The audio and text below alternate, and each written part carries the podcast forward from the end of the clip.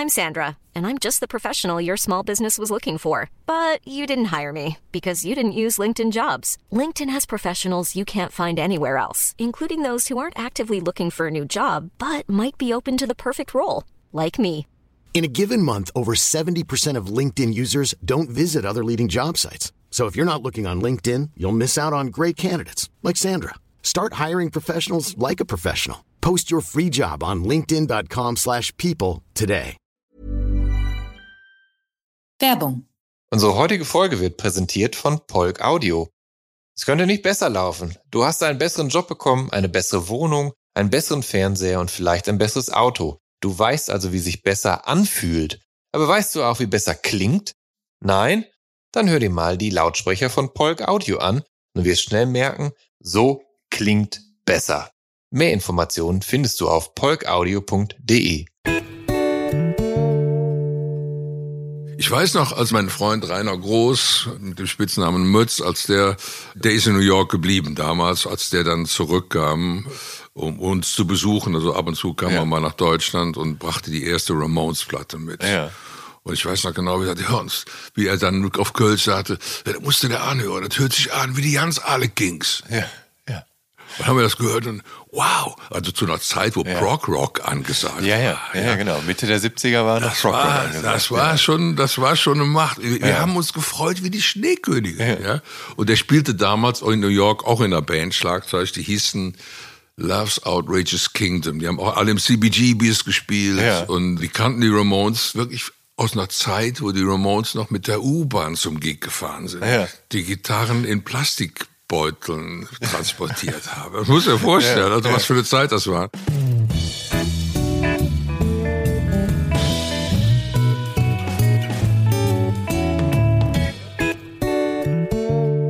Hallo und herzlich willkommen zu der Soundtrack meines Lebens. Ich bin Jan Schwarzkamp und ich werde euch in diesem Podcast auf eine musikalische Reise mitnehmen. Eine durch das tönende und klingende Leben meiner Gäste. Mal nerdig, mal erhellend, immer persönlich. Ein Austausch über Popkultur im Allgemeinen und ein Blick aufs Leben durch die Linse der Musik im Speziellen. Viel Spaß mit der folgenden Episode.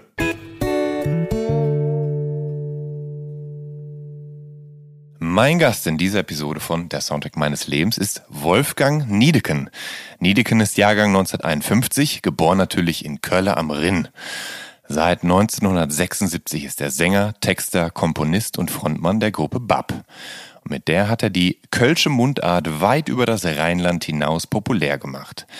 Ursprünglich wollte er aber Maler werden und so studierte er ab 1970 und ohne Abitur freie Malerei und Kunstgeschichte an den Kölner Werkschulen. Und das Studium, das schließt er 1974 mit dem Examen und nach einem Studienaufenthalt in New York City ab. Und bis heute ist Niedeken aktiver bildender Künstler, der die meisten Plattencover seiner Band gestaltet hat. 1998 und 2013 wird er für sein soziales und politisches Engagement mit dem Bundesverdienstkreuz ausgezeichnet. Seit vielen Jahren engagiert er sich gegen Rassismus und er ist unter anderem Sonderbotschafter der Hilfsaktion Gemeinsam für Afrika. 2013 ist auch das Jahr, in dem er das Buch Zugabe, die Geschichte einer Rückkehr veröffentlicht. Darin setzt er sich mit dem Umgang und der Bewältigung seines Schlaganfalls auseinander, den er im November 2011 erleidet. Bereits 1990 erscheint seine Autobiografie, in der thematisiert er auch die Misshandlung und den sexuellen Missbrauch durch einen katholischen Pater im Internat. Er ist Vater von zwei Söhnen aus erster und zwei Töchtern aus zweiter Ehe und lebt selbstverständlich immer noch in Köln. Und jetzt ist Wolfgang Niedeken aber zu Gast in meinem Wohnzimmer in Berlin und erzählt uns vom Soundtrack seines Lebens. Hallo Wolfgang, schön, dass du da Hallo, bist. schön, dass ich hier bin. Das machen wir. Sag mal, du hast dein Leben lang in Köln gelebt und sicher bist du mit deiner Band und für die Musik natürlich viel rausgekommen und rumgekommen. Du hast Deutschland und zum Teil sogar die Welt betourt. Ähm, Und jetzt etwa bist du, naja, unter anderem auf PR-Tour in Berlin. Aber bist du froh, wenn du wieder zurück in Köln bist? Kommst du immer wieder gerne zurück? Also ich fühle mich in Köln schon sehr wohl, muss man schon sagen. Also Köln ist eindeutig mein, meine Heimat. Äh, da kenne ich die meisten Leute. Ja. Da kann ich äh, an jeder Ecke, äh, zumindest von der Südstadt oder von der Innenstadt, irgendeine Geschichte erzählen, weil ich habe da einfach viele, viele Jahrzehnte verbracht und äh, dadurch, dass ich viele Leute kenne und ja. mir auch Geschichten gut merken kann. Ja. Und weil ich ja sowieso sage, alles hängt mit allem zusammen. Äh, deswegen ist Köln so, das ist einfach gefühlt meine Heimat. Und äh, es ist vor allen Dingen mein Heimathafen. Mhm. Also bei einem Heimathafen kann man aufbrechen und man kommt aber auch gerne wieder zurück. Kann das heißt aber nicht, dass ich jetzt so Kölsch besoffen bin. Ja. Auf keinen Fall. Ja. Also im Gegenteil. Ich habe da eher Schwierigkeiten mit dieser Kölsch besoffenheit ich verzeihe das mittlerweile den Leuten, weil ich werde ja jetzt auch langsam über 70, werde ich auch altersmilde.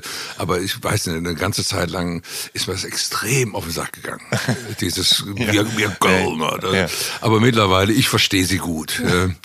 Aber ich bin halt immer ja. noch nicht so. Also ich bin, ich bin Köln gegenüber äh, in einer kritischen Distanz, aber sehr wohlwollend, sehr liebend. Mhm. Ja, und das sollte man eigentlich auch sein. Ich ja. kenne also auch viele Wiener, die das, die das gleich, die das auch mit Wien haben. Äh, Himmel hoch jauchzen, zu Tode betrübt, Hass, Liebe und alles Mögliche. Äh, das muss auch möglich sein. Wenn man das nur vergöttert, dann wird's auch kitschig, ehrlich gesagt. Aber kannst du denn äh, halbwegs ungestört in den Supermarkt gehen oder labern die die Leute dann direkt einen Schnitzel an die Backe? Hey, du, du glaubst nicht, die Leute sind wirklich sehr, sehr nett zu mir. Okay. Also das ist, äh, da gibt's wirklich ganz rührende Begegnungen, vor allen ja. Dingen nach dem Schlaganfall. Ja. Nach dem Schlaganfall habe ich erst gemerkt, wie viele Leute mich kennen, weil die ja. meisten die meisten äh, wollen mir nicht auf den Wecker fallen ja. und äh, mich nicht bemerken, mhm. äh, was ich ja auch sehr charmant finde. Und aber nach dem Schlaganfall habe ich so Erlebnisse gehabt. Ja, wie äh, viele dich kennen, um dich bangen und mit ja, dir fühlen und froh sind, dass es dich noch gibt. Ne? Ja, also, da, also ein so ein Ding geben, mir eine Tochter zum Supermarkt und ich warte, also wir fahren zum Supermarkt und ich warte draußen und sie geht da rein und ich steige natürlich aus und äh, kommt irgendwo kommt eine, eine Oma am Rollator. Ja. Ich merke, die, die, was sie mich sieht, äh, ändert sie die Richtung, kommt auf mich zu, äh, legt mir die Hand auf die Schulter und sagt, Junge, das ist so schön, dass es dir wieder gut geht. Oh. Das war so, yes. Das, oh. das, war so ein Ding, wo ich, die hätte normalerweise niemals was ja. äh, äh, zu mir gesagt. Aber ja. in dem Fall, und das ist mir noch sehr oft passiert, äh, Geschichten in, in der Art. Das ja. heißt also, äh, ähm, ich bin, ich bin einer von denen und das lassen sie mich auch spüren. Ja. Das ist ein gutes Gefühl, weil ich ja. habe auch nie irgendwie versucht, mich zu distanzieren. Ich, ja. ich fahre mit der KVB ja. Sogar gerne. Ja. Weil ich als Material auch. Ja. ja. Ich, ich mag die Leute. Ich darf es natürlich nicht in der Karnevalszeit machen, dann singen die mir alle verdammt lang hervor. Aber, aber das ist so, im, im Normalbetrieb ist das, ist das wunderbar. Also ich mag die Leute wirklich sehr gerne. Ja, verdammt lang her ist ein gutes Stichwort, denn ähm, dein Vater, für den war der Song, ist der Song, glaube ich, gewidmet. Da reden, da möchte ich gerne später äh, darauf zu sprechen kommen. Aber der ist ja zugezogen. Der, ähm, der ist Kaufmann Josef Niedeken und der heiratete in zweiter Ehe eine Kölnerin, die Hubertine Platz, deine Mutter eben. Und du sagst, dass dein Vater, wie so viele, so ein Mitläufer bei der NSDAP war und er war erzkatholisch. Aber was lief denn dann so in so einem erzkatholischen Haushalt in den 50er Jahren für Musik? Bei euch zu Hause? Äh, es lief, äh, wenn meine Mutter, die hat das eigentlich bestimmt, was, ja. was läuft, ja. ja. Äh, bei meiner Mutter lief sehr viel Hildegard Kniff. Die mochte die Hildegard Kniff ah, sehr ja. gerne. Und das ja. war auch, glaube ich, eine Generation. Und ja. das war auch so eine Identifikationsfigur. Und meine Mutter war eine starke Frau. Ja. Äh, die war durchsetzungsfähig, äh, hat aber meinem Vater immer das Gefühl gegeben, er wäre Chef. Mhm was da nicht war. Ja. Nur im Zweifelsfall, wenn, wenn irgendwie per Order oder Mufti ja. was gesagt werden muss, dann war mein Vater dran, aber ansonsten hat meine Mutter das alles irgendwie so gelenkt, dass es okay war. Ja. Und das fand ich auch sehr, sehr, ich habe das sehr nachvollziehbar gefunden. Mhm. Das war jetzt nicht so eine, äh, sagen wir sagen, so, eine, so eine Frau, die, die mein Vater äh, äh domestiziert hätte oder was. Das war, mhm. die war einfach eine kluge, starke Frau mit einem gesunden Menschenverstand, ja. die viel erlebt hatte. Meine Mutter war 16 Jahre jünger als mein Vater. Also die ganze Familiengeschichte wird jetzt zu lange führen. Äh, ja. Ja. Aber meine Mutter hat das schon ganz gut hingekriegt und äh, Ja, äh, mein, mein Vater hatte eigentlich nicht wirklich Musikgeschmack. Ich weiß auch, dass mein Vater sehr auf Gitte stand, äh, weil dieses schöne Lied "Ich will einen Cowboy als Mann" gab. Ja. Das, das ja. war mein, war, glaube ich, das Lieblingslied meines Vaters. Ja. Aber ansonsten, das, was ich so dann angeschleppt habe an Musik, äh, das konnte er nicht nachvollziehen. Ja, du warst, ich meine, gut, in den 50ern warst du ja selber auch noch relativ jung. Ich nehme nicht an, dass du da so viel angeschleppt hast, ne? Nee, aber das war ja, das war ja schon 60er. Also ja. so, äh, ich will Glaube als Mann ja. oder so Dinger und die Hildegard Knef-Geschichten, die meine Mutter dann, das war Anfang, vorher hatten wir auch gar keinen Plattenspieler. Ich weiß, die ersten, die ersten Platten, die bei uns zu Hause liefen, war, war Hildegard Knef, definitiv. Aber du warst Beatles-Fan und ja. Paul McCartney war dein Vorbild. Deshalb hast du angefangen, Bass zu spielen. Ist das das erste Instrument, was du erlernt hast? Äh, ja, erlernt kann man nicht sagen. Ja. Ich habe nie ein Instrument wirklich erlernt. Also bei, bei, uns war das ja so, ich war ja auf diesem katholischen Internat und ich war Pfadfinder. Ja. Und äh, es kam ja eigentlich an Musik für uns gar nichts in Frage. Also mhm. die Älteren aus dem Internat, die hörten Dixieland. Ja. Ähm, ansonsten gab's Kirchenmusik, Schlager, Marschmusik, äh, Wander, Pfadfindermusik, irgendwas. Und aber für uns war da nichts bei. Für uns war das alles so ja, uninteressant. Und plötzlich fuhr dann äh, ein, ein, Freund namens Ferdinand Peters, fällt mir der Name gerade ein. Ferdinand ja. Peters, der fuhr mit seinen Eltern nach London und hat in London die erste Beatles Single äh, gekauft. Äh, das war die, die, das war die zweite Beatles-Single, die erschienen ist, nämlich From Me to You und Thank You Girl auf der anderen, auf der Rückseite. Ja. Und die hat er mitgebracht und hat aber dann aus irgendeinem mir nicht ersichtlichen Grund das Ding zweimal gehabt, nämlich auch in der deutschen Pressung, dieses grüne Odeon-Label. Und wir fanden diese Musik so, so großartig, weil das war, das hat so, also instinktiv war das Musik für uns. Mhm. Ja, also schon alleine From Me to You, Thank You Girl für, für Jungs, die in der Pubertät steckten, was da alles hinter verborgen war. Ja, das war äh, so und äh, dann habe ich, äh, ich gesagt, ich muss, äh, willst du, willst du diese diese diese grüne Odeon-Platte, willst du die nicht tauschen gegen ein Taschenmesser? Dann hat er sich darauf eingelassen. Oh. Und dann habe ich, das war so meine erste ja. Platte. Ah äh, From Me to You, Thank You Girl. Und das haben wir noch rauf und runter gehört. Und dann irgendwann haben wir gesagt, ja, also vorher haben wir ja im, im, im Wald mit den Pfadfindern, Gott weiß, wie Indianer gespielt oder irgendwas. Dann haben, wir, dann haben wir einfach die Platte aufgelegt und haben irgendwie so getan, als wenn wir die Beatles waren. Und äh, ich fand Paul McCartney ja. am tollsten, deswegen ja. äh, äh, war dann... Ähm, ich wollte dann Bass spielen. Das ging aber nicht direkt, weil weit und breit war natürlich irgendwo ein Bass. Ja. Und dann hatten wir halt zwei, zwei so, zwei so Machstrommeln. Bei der, einen, bei der einen haben wir die Ketten unten abgemacht und äh, das war dann Tom und bei der anderen haben wir so dran gelassen, das war dann die Snare. und damit haben wir dann da habe ich dann getrommelt mhm. und, und gebrüllt. Ne? Weil ja. Mikrofon hat natürlich auch gerne. und äh, einer von uns äh, mit Namen Anselm Doktor, der konnte Klavier. Aha. Und dann haben wir als allererste Nummer haben wir Money von den Beatles äh, gespielt. Mhm. Das war natürlich auch kein, kein Beatles-Song. Wir wussten nee, nee, natürlich genau. noch nicht, war eine Coverversion. Ja. Das haben die Beatles gecovert. Das war ein großer ja. Motown-Hit. So. Ja.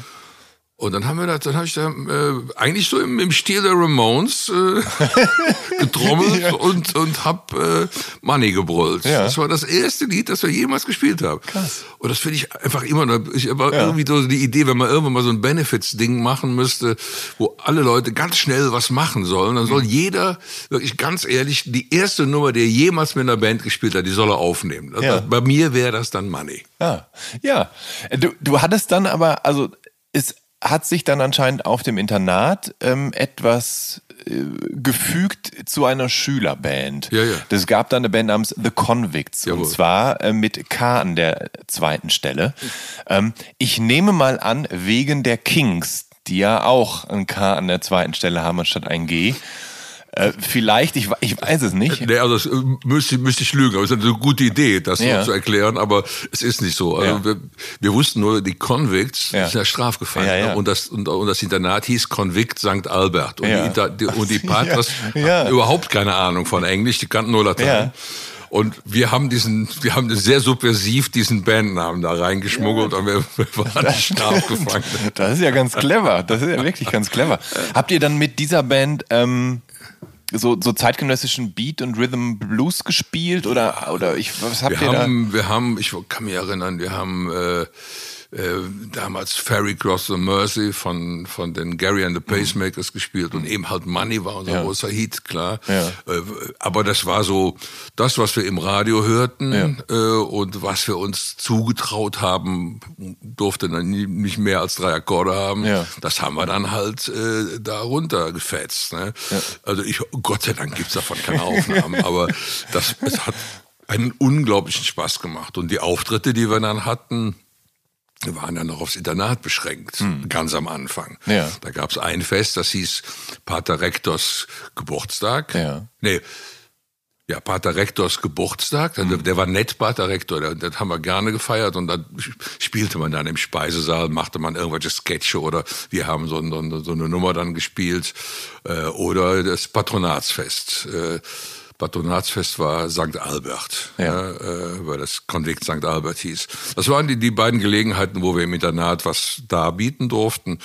Und ansonsten, als es dann weiterging äh, und wir schon die ersten elektronisch verstärkten Instrumente hatten, da gab es dann im, im, äh, in der OT offene Tür St. Martin äh, in, in Rheinbach gab es dann so, so Tanzveranstaltungen, wo Beatbands spielten. Und ja. da haben wir dann schwer abgeräumt. Ah. Aber man muss sich das so ja. vorstellen, ja. im, Lau im Mitte, der, Mitte der 60er Jahre gab es... Äh, allein in einer kleinen Stadt wie Rheinbach, ja. muss man sich vorstellen, da gab es allein sechs Beatbands. Krass. Also jeder ja, hat sich ja. auch über seine Beatband definiert. Hm. Das war so, was man heute nur noch kennt von Fußballvereinen. Das war damals, ja, der, der reist immer, der, der fährt immer mit, mit, mit der Band so und so und der mit der Band so und so.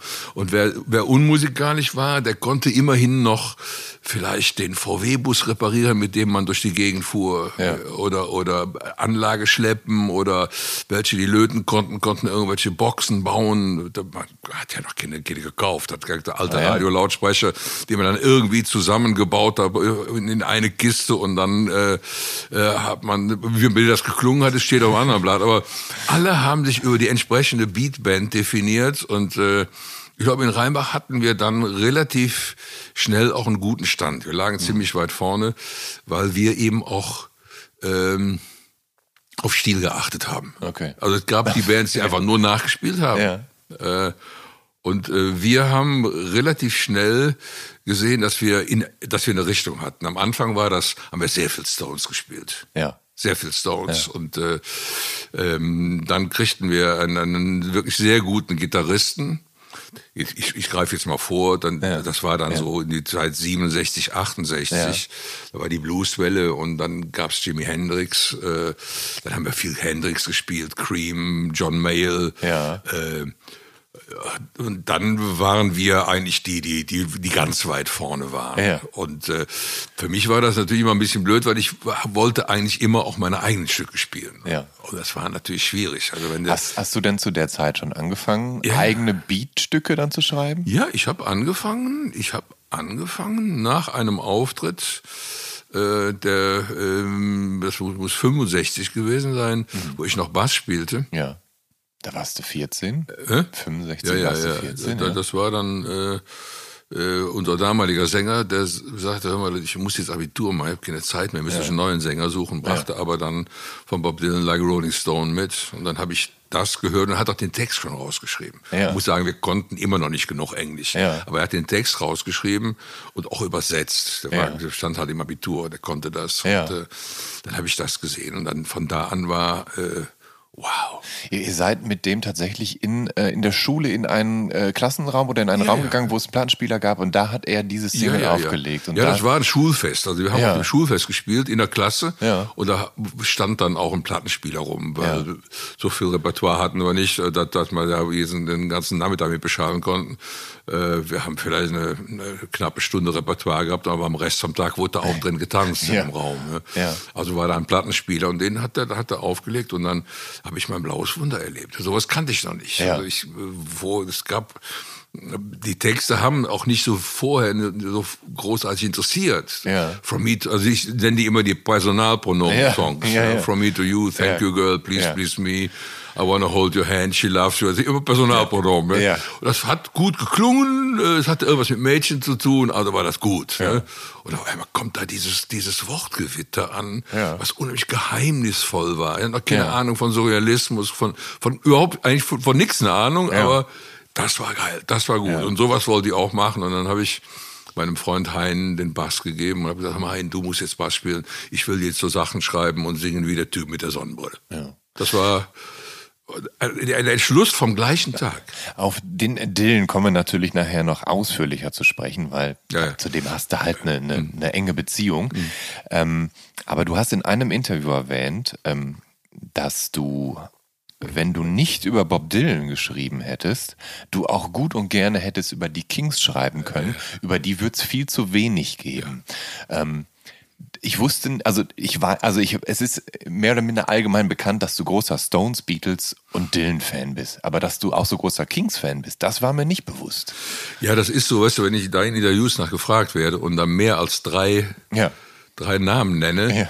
dann wird das irgendwie, äh, wird es irgendwie zu viel. Mhm. Also man, man konzentriert sich dann besser auf die, auf die ersten drei Einflüsse. Aber Ja.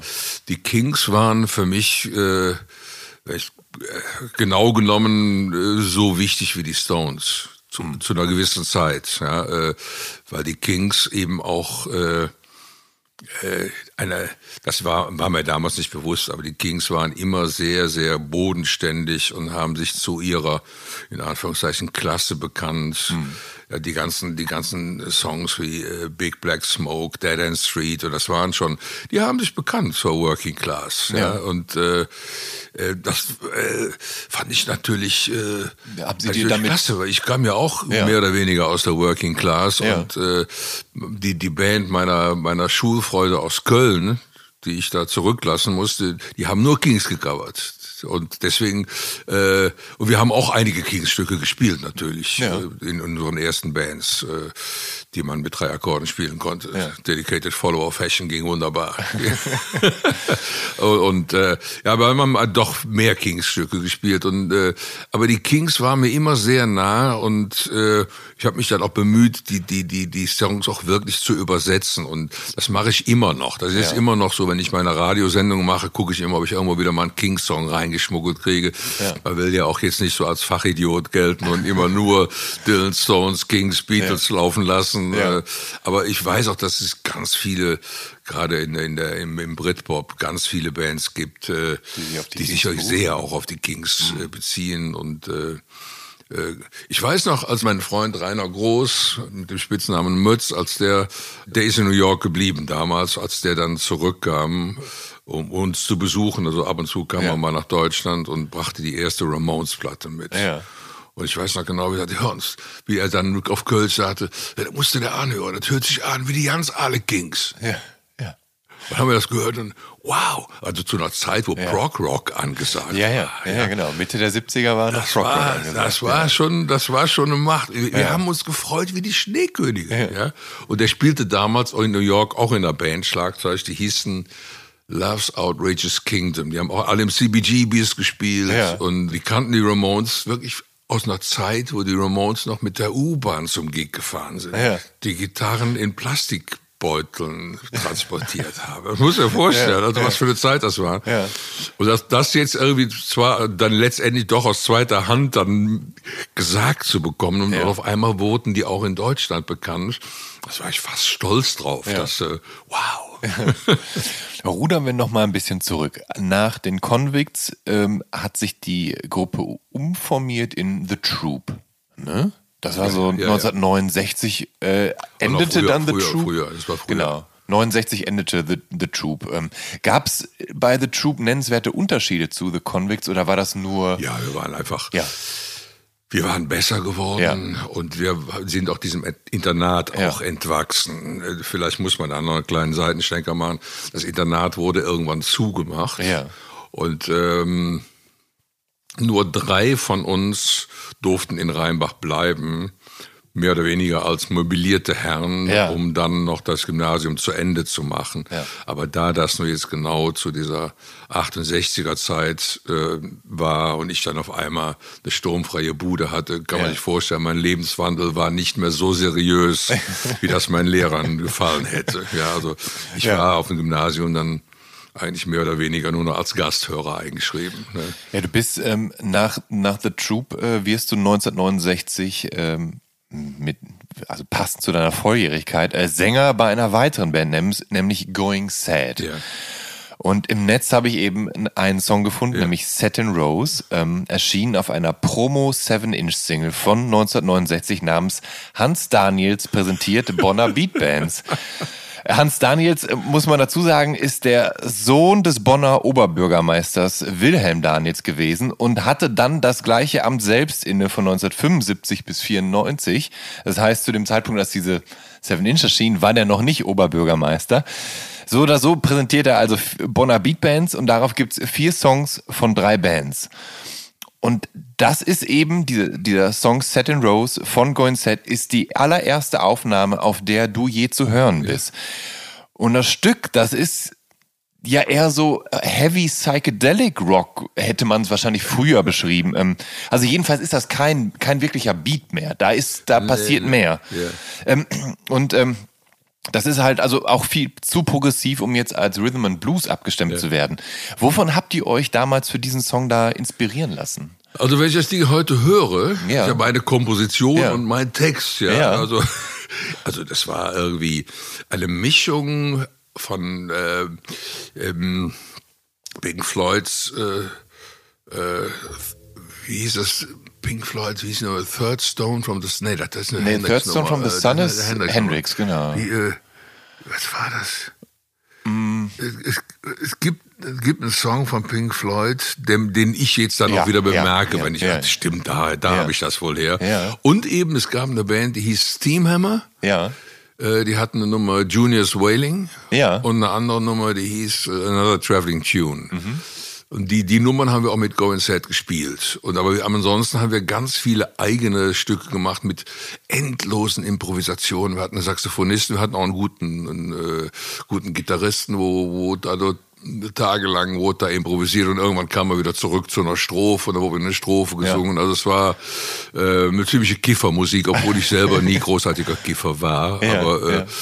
es war ähm, da, da waren wir, da haben wir uns sehr, sehr vorgewagt und als wir dann diese Anfrage kriegten, kann man auch noch sagen, der Typ war, äh, der wollte Promo äh, machen für sich als CDU-Kandidat, aber er hat diesen drei Bands halt den, den Köder hingeworfen, ja, könnten eine, könnten eine Plattenaufnahme machen. Ja. und dann haben wir gesagt, okay, äh, wir waren jung und brauchten den Ruhm, äh, okay, die Gelegenheit lassen wir nicht verstreichen. Dann Ja. sind wir dann einen Nachmittag in Köln ins Cornett-Studio gegangen und haben die Nummer aufgenommen.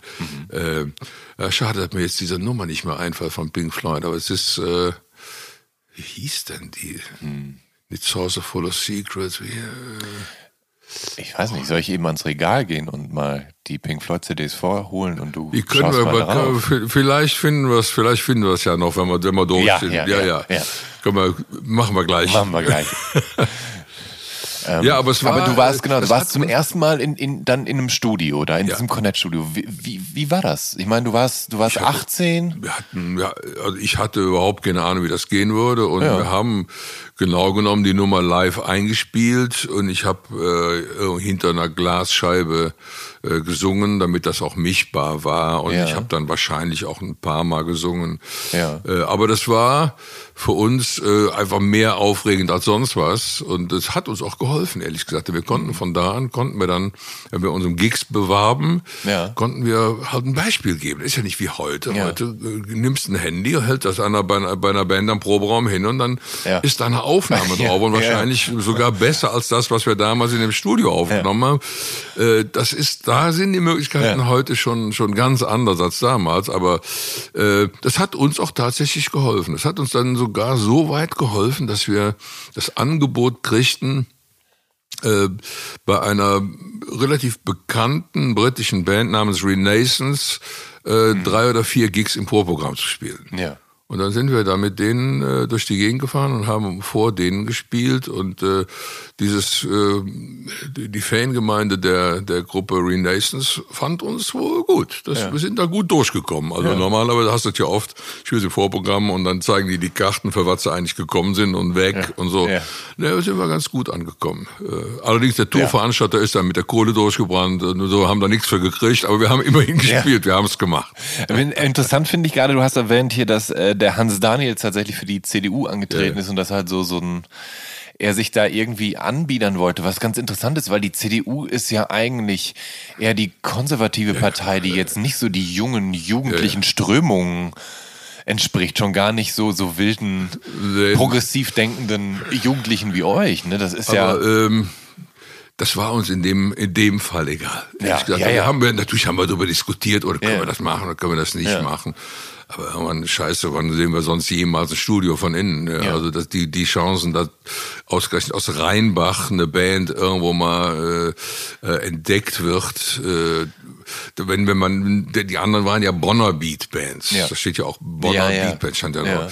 Das anderen, wie hießen die, wie, wie hießen die? Ja, ich hab's, ich hab's mir auch nicht notiert. Also das waren auf jeden Fall Bands, die in Bonn spielten. Also wir haben auch in Bonn gespielt, aber wir waren nicht wirklich eine Bonner Beatman. Wir spielten so, der Radius Rheinbach, das auf der einen Seite äh, war dann Euskirchen und dann schlug man den Radius weiter und auf der anderen Seite war dann Bonn. Wir waren dann, wenn wir in Rheinbach der Mittelpunkt der Welt war, wir haben dann auch in Bonn gespielt, ganz selten auch mal irgendwo Wesseling äh, in, ja. in der Gegend Köln. Wir haben sogar einmal in Köln gespielt, sogar einmal in Düsseldorf, aber so hauptsächlich aber in, in dieser ländlichen Umgebung in der Eifel, das ist ja die Voreifel. Mhm haben wir gespielt. Und äh, die anderen beiden Bands, die waren, die waren dann schon eher im großstädtischen Bonn. Ja. Hast du denn ähm, diese Besitzt du diese Single? Weil du hast ja eine relativ große Platten- ja, ja. und CD-Sammlung und so. Und die Single ist ja tatsächlich nur auf 500 Exemplare ja. gepresst worden und nur verschenkt worden. Ja, ja. Aber du besitzt Also ich habe eine, ja. Ich habe sogar, glaube ich, zwei. Wenn ich mir, ja. Gelb, gelb. Ja, genau, gelb ist sie, genau. gelb mit, mit, mit schwarzem also Aufdruck. Das Design müssen wir nochmal drüber ja. reden, ja. Aber das heißt, ihr seid so ganz, aber du bist so dann mit deinen Bands so ganz klassisch so von, von der Beat-Generation in die ja. Heavy Blues, Blues Invasion-Generation ja, so weitergedriftet. Ähm, Genau, du, du warst letztendlich volljährig, als du bei Go Ins Set einsteigst. Ähm, und Du hast gesagt, du hast dann damals sturmfreie Bude gehabt. Das heißt, du hast deine erste eigene Wohnung in Köln bezogen? Nee, oder war das, das war noch Rheinbach, in das war Rheinbach, Rheinbach noch? Rheinbach. Ja. Die Straße ist KAB, äh, Katholische Arbeiterbundstraße. Ja. Der KAB-Ring. Aber, aber hattest, gegenüber vom Zuchthaus. Hattest du denn da schon ähm, schon das äh, Internat hinter dir gelassen? Ja, ja, ja. ja. Also ähm, ich durfte ja als äh, so, sogenannter möblierter Herr weiter. Da ist also eine Ausnahmeregelung. Ja. Auch im Gymnasium durfte du normalerweise ja. nicht, äh, hattest du bei deinen Eltern zu ja. wohnen. Ja. Aber man hat eine Ausnahme gemacht, die man wahrscheinlich dann nachher auch sehr bereut hat.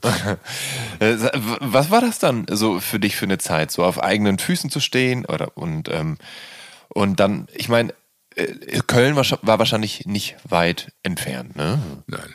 Das heißt, du hattest, ähm, du hattest potenziell die Möglichkeit, jederzeit nach Köln reinzufahren. Ja. Und das Kölner Nachtleben vielleicht mitzunehmen, Konzerte nee, zu besuchen, nee, solche nee, Sachen. Also, nee? Nee, nee, also ich war dann, äh, meine Freundin hatte schon Abitur. Ja. Äh, ich war mal sitzen geblieben und hatte es noch nicht. Ja. Äh, und äh, die hatte dann auch ein eigenes Auto und äh, wirklich, äh, also wenn ich mein Vater gewesen wäre, ich wäre verzweifelt dann. Ja. Äh, aber es war halt so. Ja. Mal, es war halt diese, war halt diese Zeit.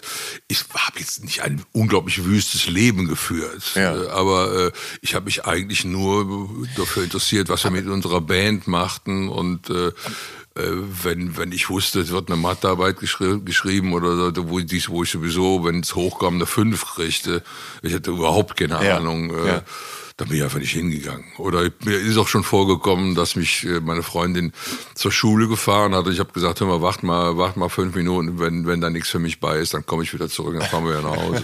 also solche Sachen habe ich mir erlaubt und das war okay. natürlich dann für, eigentlich für die Lehrer nachher nicht mehr ja. tragbar. Und dann, ja.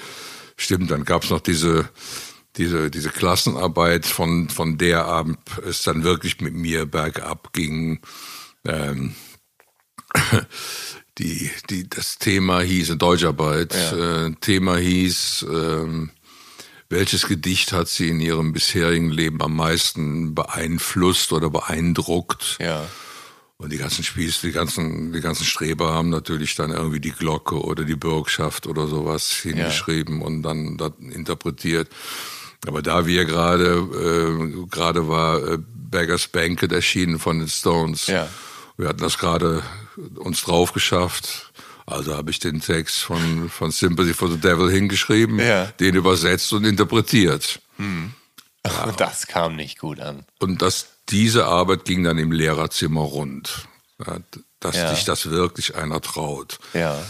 Und dann hat er, hat er in Rot unter die Arbeit geschrieben, äh, könnte er nicht beurteilen, aber im Zweifelsfall wird er sie mir positiv anrechnen.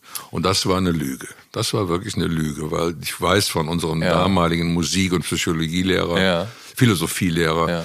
Dass das eben nicht war. Von da an gab's nur noch Saus. Die haben mir dann, die haben mir dann äh, die ganzen Ausgleichfächer, äh, ich war ja immer äh, so äh, Geografie, äh, Geschichte, Deutsch, Religion.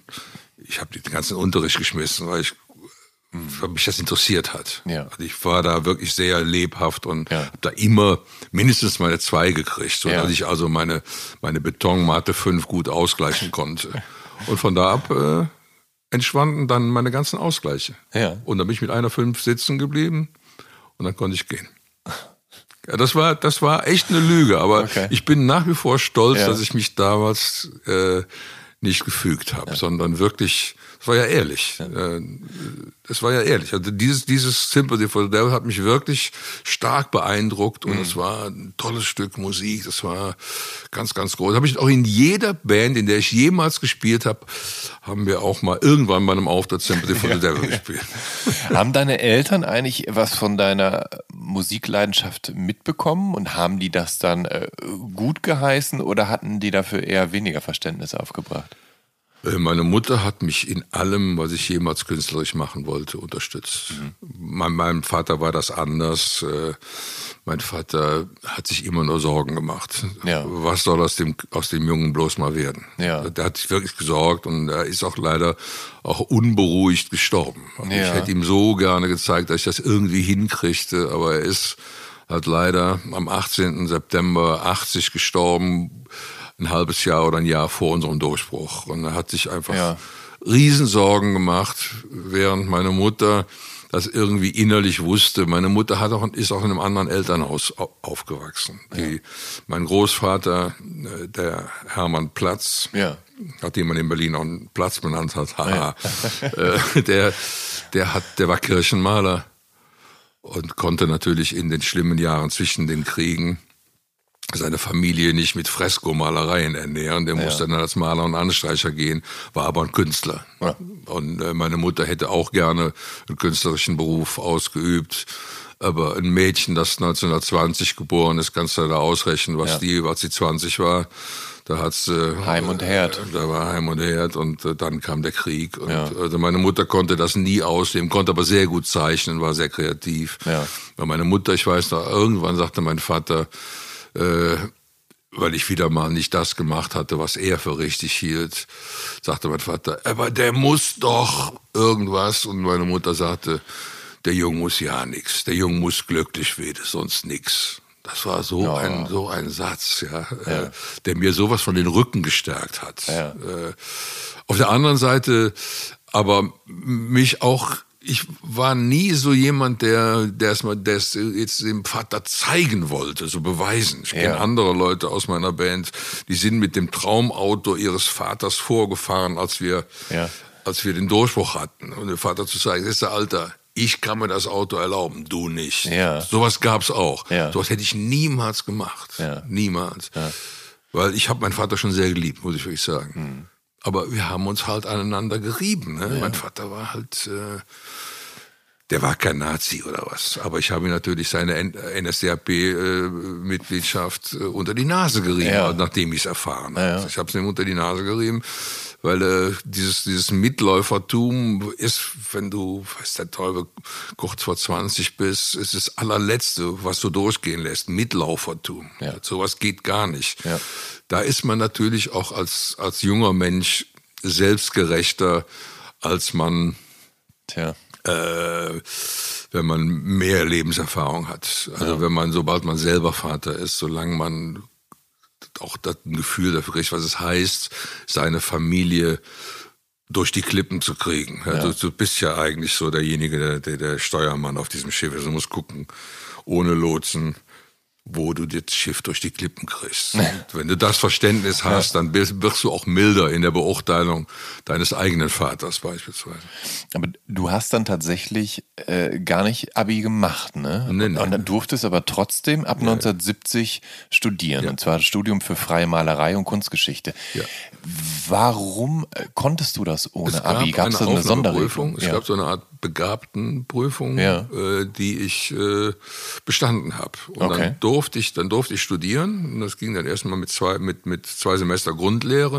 Und dann hätte, konnte man sich entscheiden, in welche Fachrichtung man geht. Und äh, meinen Eltern hatte ich gesagt, ich würde dann doch äh, irgendwie als Werbegrafiker oder sowas, aber kaum hatte ich das geschnuppert, freie Malerei, freie Malerei. Dann ging es in freie Malerei und damit habe ich ja noch Examen gemacht. Und äh, habe wirklich gedacht, äh, ich werde mein Leben als, als freischaffender Künstler äh, bestreiten. Und ja. dann kam mir dann später, dann kam mir dann meine Hobbyband dazwischen. Aber da kommen wir später zu. Ja, äh, eben, du hast aber tatsächlich auch, als du Student warst, hattest du noch, also es gab noch Going Sad, mit denen du ganz am Anfang gespielt ja. hast, genau. Es, es gibt da auch ein so eine Sache, und zwar hat euch äh, Klaus der Geiger, das ist so ein pol politischer Folkmusiker, yeah. der hat euch zu einer Session in die Künstlerkommune Teestube Tabernakel genau. eingeladen. Die ist so direkt an der Bottmühle, das ist so eine alte Getreidemühle in der Kölner Altstadt ein Stück Süd. Der Stadt, ein, ein, ein Stück der Stadt, alten Stadtmauer. Ja. Das ist in, der, in, die Stadtmauer eingebaut, eine Mühle. Genau. Direkt gegenüber vom Stollwerk, vom ehemaligen ja. Stollwerkgelände. Damals gab es das Stollwerk noch. Ja. Und der Klaus immer äh, nach wie vor ein Freund. Ja. Äh, ist ja. mittlerweile schon sehr alt, ist paar 80 jetzt. Äh, ja. Und der, der, Sohn einer, einer Musikerfamilie, die klassisch äh, Instrumente, die mit, ihren Orchestern durch, durch die Welt gezogen sind. Und er, er hat das auch alles studiert, wollte das aber nicht. Das war ihm alles zu etabliert. Das war so eigentlich so der zur Zeit der Kommune 1. Das, ja. die, die, die, diese äh, Kommune hieß auch Tabernakel und in Tabernakel Teestuhl, da konnte man hingehen. Ja. Das war unheimlich, das war unheimlich süß. Also man, äh, man, man konnte da hingehen und es war kein Profit, gar nichts. Man konnte da seinen, seinen Tee trinken und äh, weiß der Geier wurde auch ein bisschen gedealt oder was. Aber wie gesagt, ich war nie der große Kiffer. Das war für mich alles. Und der Klaus sagte, wie, du hast auch eine Band, dann, dann spiel doch mal hier. Ja. Und dann sind wir mit Go Set dann auch tatsächlich nach, nach, nach Köln und haben dann da gespielt. Das war toll. Das war, weil da ganz viele andere Musiker kamen auch noch dazu. Ja. Wir haben dann Sessions gespielt und das war für uns auch sehr, das hat uns wirklich auch sehr, Rücken, sehr viel Rückenwind gegeben. Ja. Ah, siehst du, solche Leute können wir, ähm, ähm, ja, die, die, die Freiheit dieser Leute auch in, in der Denkweise und wie man diese Instrumente kombinieren kann. Das ist alles sehr, sehr frei. Das hat uns schon sehr imponiert. Ja. Ähm, gab's habt ihr es da richtig, habt ihr richtig so eine ausschweifende Session gemacht, weil es halt in diesem äh, zwangloseren Rahmen war, wo ihr jetzt, also ich nehme an, ihr habt nicht so richtig auf einer Bühne gestanden, sondern ich stelle mir eher vor, ihr habt so irgendwie mitten im Raum aufgebaut, ja, die Leute saßen ja, im Zweifel im Schneidersitz ja, drumherum oder so. Genau so. Das war, das war, das war so im, im, im Keller der, ja. der, dieses, äh, also ich bin ja da noch oft und ich gehe da oft vorbei und mhm. denke, ja, hier war das mal. Ja. Mittlerweile ist das alles natürlich gentrifiziert, äh, das ist vorbei. Also da so ein, so ein Lokal, so, war ja ein Ladenlokal und mit, und dann den, den Keller hatte man dann auch noch und, äh, Nee, nee, das ist vorbei. Das ja. ist also noch, das war noch. Äh, es ist ja jetzt auch schon über ein halbes Jahrhundert ja, her. Das ist schon ewig, ja. ja. Das, ist, das ist überhaupt so ein Gedanke, weil ich mir überlege, wann das alles losging, ja. mein lieber Mann.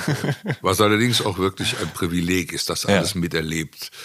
Äh, miterlebt zu haben. Also von, von den ersten Beatles-Geschichten Anfang der 60er Jahre bis jetzt, also das alles dann auch bewusst miterlebt zu haben und nicht irgendwo dann doch in einem, in, in einem bürgerlichen äh, Beruf geendet zu sein. Ja. Das ist schon. Also Schätzt dich glücklich. Äh, ich bin ja restkatholisch, also ich sage immer, der, der Herrgott meint es irgendwie gut mit mir. das ist doch schön, wenn du das so sehen kannst. Du hast ähm, relativ fix dein Studium eigentlich beendet, 1974. Da hast ja. du das Studium abgeschlossen und zwar mit einem Examen. Ja. Ähm, und ja, ähm, du hast in dem gleichen Jahr, nämlich ähm, da, da hast du deinen ersten Song auf Kölsch geschrieben. Und das nee, Stück, das war 76. Das war 76, ja, ja. okay. Dann lass uns ganz kurz über 74 reden, denn du hast das Examen gemacht und zwar nach einem New York-Aufenthalt. Genau.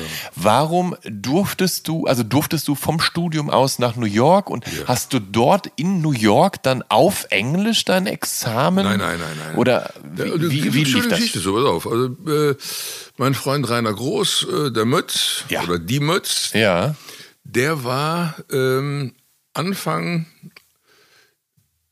Anfang der 70er Jahre, der, der kam ein bisschen später auf, auf die Kunsthochschule, äh, glaube ich, ein Jahr später.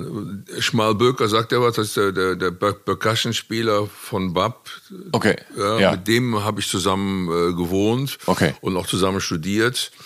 Ähm, der Rainer Groß, der kam ein Jahr später zu uns und äh, auf der auf der Kölner Werkschule gab's äh, so die, die Räumlichkeiten waren sehr begrenzt und ehe man irgendwo einen Platz gefunden hatte, wo man seine Staffelei hinstellen konnte, das verging ein bisschen. Da musste man auch zäh sein, sich ja. da einen Platz irgendwie zu erkämpfen.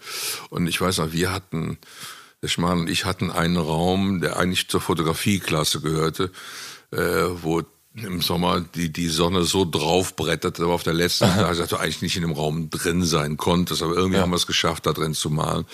Und dann stand der, der, der, der Rainer Groß, die Mölz, der stand bei uns dann äh, in, in unserem Raum und dann kam unser Dozent, der Professor Dieter Krämer, sehr angenehmer Mensch, der kam zu uns und sagte immer, da gibt's hier, einen, da gibt's hier einen, einen, einen äh, amerikanischen Künstler, der hat hier einen, äh, deutsche akademische Austauschdienst ein Stipendium gekriegt ja. und äh, könnte einer von euch dem helfen, sein, sein Atelier einzurichten mhm. in der Rohnstraße, ein paar Häuser neben der Synagoge. Ja. Ähm, und äh, der kennt sich in Köln ja aus, kann, könnte dem ein bisschen helfen. Ja, und dann sagte der Rainer Groß, weil er sowieso keinen Platz zum Arbeiten hatte, ja, dann mache ich das so. Und dann hat er dem geholfen, das Atelier einzurichten, hat ihm dann auch bei, beim, Auf, beim Aufziehen der Leinwände geholfen. Und irgendwie haben die beiden sich sehr gut vertragen und dann äh, hat er den gefragt, ob er dann im Anschluss äh, nach dem Stipendium, ob er dann mit ihm dann auch nach London gehen würde. Hm. Ja, und dann ist, der, ist die Mütz dann mit dem nach London gegangen und äh, dann nach New York. Mhm. Also das ging ganz organisch. Ja. Der hat ja. eigentlich gar nicht mehr großartig an der Kölner Werkschule studiert, sondern das ging direkt über Howard Kenowitz, hieß der Künstler. Ja. Äh, erst nach Köln, dann nach London, dann nach New York. Und als er in New York war, äh, war der war doch sehr einsam. Und dann hat er versucht, für uns anderen, für die anderen beiden Blätter des, ja. des Klees ja. äh, auch einen Job zu kriegen. Und dann gab's den, dann gab's den, den berühmten Maler der Beat-Generation, den ja. Larry Rivers, der also aus der gleichen Linie, Kerouac, Ginsberg, die, die Kollegen, ja. das war der Maler der Beat-Generation, was wir allerdings alles damals überhaupt nicht wussten. Ja, äh, ja und, weil der äh, fand den den Assistenten, den der Kanowitz da hatte, den fand er großartig, was der alles machte. Ich will auch so einen deutschen Assistenten. ja, ja, und dann äh, als nächstes äh, ist dann der Schmal dahin und hat bei dem gearbeitet. So, und dann fehlte nur noch ich. Ja. Und dann haben sie mir auch so eine Assistentenjob besorgt. Äh, äh, da gab es zwei Maler, die in Frage kamen. Der eine hieß Lowell Nesbitt, dessen Bilder ich nicht gut fand, wie ich dann schließlich da war. Mhm. Und der andere, dessen Bilder ich sensationell fand, das war ein Künstler namens Malcolm Morley. Mhm. Der allerdings, als in dem Tag, als ich dahin bin, um mich vorzustellen, da war schon eine Fete seiner Woche zugange. Und was ich da gesehen habe, da, nee, da will ich nicht dran abenden. Das ist mir, das ist mir ist too much. Das Ja. war so, da, da ging's, da ging's sehr her. Ja? Ja. Und äh, dann bin ich eine Zeit lang da geblieben in New York und dann, äh, ich sagte, ich fahr wieder nach Hause und mache meine eigenen Bilder. Ja. Äh, ich muss jetzt da nicht. Und dann habe ich das gemacht und Ja. dann mit den Bildern, die ich dann gemalt habe, habe ich dann auch mein Examen gemacht. Aber die Zeit, die ich in New York verbracht habe, die war sehr, sehr. Also ich habe so viel gelernt in diesen wenigen Monaten. Ja. Einfach auch, weil meine beiden Freunde auch Erfahrungen für mich mitgemacht hatten. Mhm. Ich habe so viel gelernt. Es war Larry Rivers war beispielsweise der erste berühmte Mensch, den ich in meinem Leben kennengelernt habe. Ich kann mich noch erinnern, als ich da im Kennedy Airport angekommen bin, der Passkontrolle und der, und der, und der, der, der Zöllner sieht mein ausgefülltes Formular und sieht, wo ich wohnen würde, nämlich Larry Rivers, äh, 404 East 14th Street. Die, Adresse habe ich immer noch drauf. 404 East 14th Street. Äh, und, und guckt Larry Rivers, you mean that Larry Rivers? Der war fertig. Ja, der, das war eine Berühmtheit. Ja. Ja. Da komme ich da an, der Larry Rivers war ähm, so kollegial und so, so menschenfreundlich und der hat dann auch gemerkt, als wir dann die Kohle ausging, äh, ich habe auch da bei denen gewohnt Ja. und äh, hat er mir Jobs gegeben, damit ich was verdienen konnte. Äh, Wow. Und das war wirklich sehr, sehr, sehr toll. Und was er, was er dann so machte, ließ mir auch dann teilhaben, was er so machte. Das ganze Kollagieren habe ich bei dem gelernt. Weil Der war, war auch unglaublich frei. Ich weiß noch, der Larry Rivers hat äh, einen Morgen hieß es, äh, er geht zum Zahnarzt, aber da die natürlich alle nicht versichert waren, die Ja. ganzen Künstler, äh, äh, das ging dann so, er machte irgendwie eine kleine Arbeit. In dem Fall war es eine, eine, eine Zeichnung mit, mit, mit rein kollagierten Sachen. Und dann blieb irgend sowas, blieb nicht haften. Und dann hat er seine, seine Tackerpistole genommen und das rein und sieht in meinem Gesicht, dass ich irgendwie damit ein Problem hatte mit dem Tacker. Ja. Und er sagte diesen Satz, äh, Do you mind Staples? What's wrong with Staples? Ja. Das war so, ja. Was ist eigentlich falsch mit Tacker? In, in der Collage muss alles erlaubt sein. Ja. Also was ist bitte falsch daran? Ja. Dieser Satz hat mir ewig, das war, ja, Collagen gehen so. Was ist falsch mit Tackernadel? Ähm, hattest du die Gelegenheit, als du dann in New York warst, so ein bisschen Musik mitzunehmen, auch mal auf ein Konzert zu gehen? Oder gab, ging das nicht? Keine Kohle und so? hatte ich gar keine Kohle für. Also äh, das, was wir, wir haben Platten gehört. Also ich weiß, äh, was wir beim beim Larry liefen, liefen eigentlich äh, immer die gleichen beiden Platten. Das war äh, die die Velvet Underground mit der Banane drauf. Äh, Wenn ich dieses Stück hätte ich Sunday jetzt, Morning. Das, das hätte ich aber jetzt auch erwartet, dass ihr da Velvet Underground gehört Velvet habt. Underground Ja, ja. Und, und Sticky Fingers. Ja. ja also Sticky Fingers. Die Platte, die, wo Warhol ja auch das Artwork für Ja, gemacht genau, hat. stimmt, genau. Sticky Fingers. Und da war, Ja. Larry Rivers summte auch immer dieses Ding, äh, dieses, dieses eine Stück, where we all need someone we can lean on, dieses lean on, lean on. Also das war in, in der Zeit, das war so, aber nicht zwei Stück, zwei Songs aus dieser Zeit wäre das gewesen. Äh, äh, Sunday Morning und äh, was ist das? Äh, wie heißt das? We, we all need someone we can lean on. You feel lean. Ja. Let it bleed. Ja. Let it bleed ist das, Ja, klar, ja. logisch. Und dann noch äh, und dann noch Visions of Johanna. Das ist, war auch so ein Ja. von Dylan Song, äh, wo ich dann auch begriffen habe, was es mit der Zeile auf sich was es mit der Zeile auf sich hat. In this room the heat pipe just cuffs, weil die die die die Heizungsrohre haben wirklich gehustet. Vorher habe ich das als Surrealismus empfunden, aber das war nun eindeutig Realismus. Nach deiner Rückkehr. So, das war bis, also 74 kehrst du dann auch noch zurück und ähm, 1976 schreibst du anscheinend deinen ersten Songtext auf Kölsch und das Stück heißt Helfe kann dir keiner. Und, ich ähm, immer gedacht. und Ja, das ist, ja. bis zu einem bestimmten Zeitpunkt ist das auch richtig. Und dann habe ich den, den, den noch früheren Fest gemerkt. Aber, aber nun ist ja, das Englische ist ja gemeinhin die Sprache des Pop und das ist international. Ähm, aber für dich und deine und für dich und deine ersten Bands ja war Englisch ja dann auch noch gut genug. Aber warum kommt denn da jetzt ein deutscher Text und nicht nur ein deutscher, sondern auch noch ein, ein Kölscher Text? W warum? Ich, ich, ich sortiere das mal gerade ja, um. Ja, falls okay. sortiere das um. Ich bin ich sortiere das um. Das schmeiße ich die Sachen hier auch durcheinander. Nein, das ist, ja. du hast ja auch vollkommen ja. recht. Je nachdem, wo du das gelesen hast, ja. äh, hast du recht. Ja, es ist ja, nicht immer alles so eindeutig. Genau, genau. Also äh, ich habe äh, Helfe kann der Kenner definitiv 1967, äh, 1977 geschrieben. Okay, na gut, das ist natürlich noch ein bisschen zwar, später, als ich zwar, meinte. Und zwar in dem Jahr, wo ich mit meiner Sandgassenliebe auseinandergeraten bin. Wir, okay. Es war eine lange Zeit. Wir haben uns aneinander abgearbeitet und äh, es war, war auch quälend. Aber mhm. irgendwann haben wir einander losgelassen und dann war es das. Und dann habe ich diese ersten drei Bab-Songs, diese meine Liebeskummer-Trilogie die dann entstanden ist. Und der erste davon war Helfe kann der keiner. Aus dem einfachen Grund, weil ich mir ein bestimmtes, äh, äh, das das Album von, von äh, Crosby, Stills, Nash Young, Four Way Street, da gibt es das Stück drauf, Cowgirl in the Sands. Ja. Und das wollte ich gerne spielen. Das wollte ich gerne ich konnte mir das Album nicht leisten, also konnte ich, konnte ich mir auch nicht raushören. Ich wusste nur, es fängt mit einem Mollakkord an und geht dann auf einen Dur-Akkord, also Moll, würde man sagen, E-Moll, und dann geht's auf C-Dur. Mhm. Und dann gab's noch einen dritten Akkord, den habe ich auch noch rausgekriegt, aber dann irgendwann habe ich den Faden verloren, wie es dann gehen würde. Aber ja. diese Akkorde so lang hintereinander gespielt, dass da irgendwann mein Liebeskummer drauf floss. Ah, ja. Und da wir damals so eine Band hatten, wo wir ab und zu mal äh, ein bisschen was rumgejammt haben, habe ich diesen Song dann mit dahin genommen. Die Band hatte noch keinen Namen und gar nichts. Den Song dann mit hingenommen und gesagt, können wir auch mal spielen. Ja. Und dann meinten die anderen, hör mal, das ist, das ist ja super, musst du mehr von machen. Und dann habe ich davon mehr gemacht. Also ja.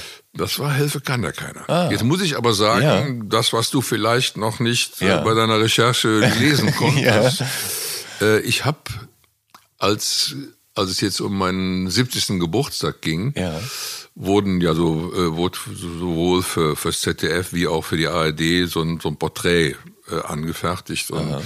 dieses äh, Porträt von der von ZDF sah auch davor, dass wir irgendwo mit Bab äh, auf einem irgendwo auf dem, auf dem Stollwerkdach äh, einen Song spielen sollten mit mhm. Bab.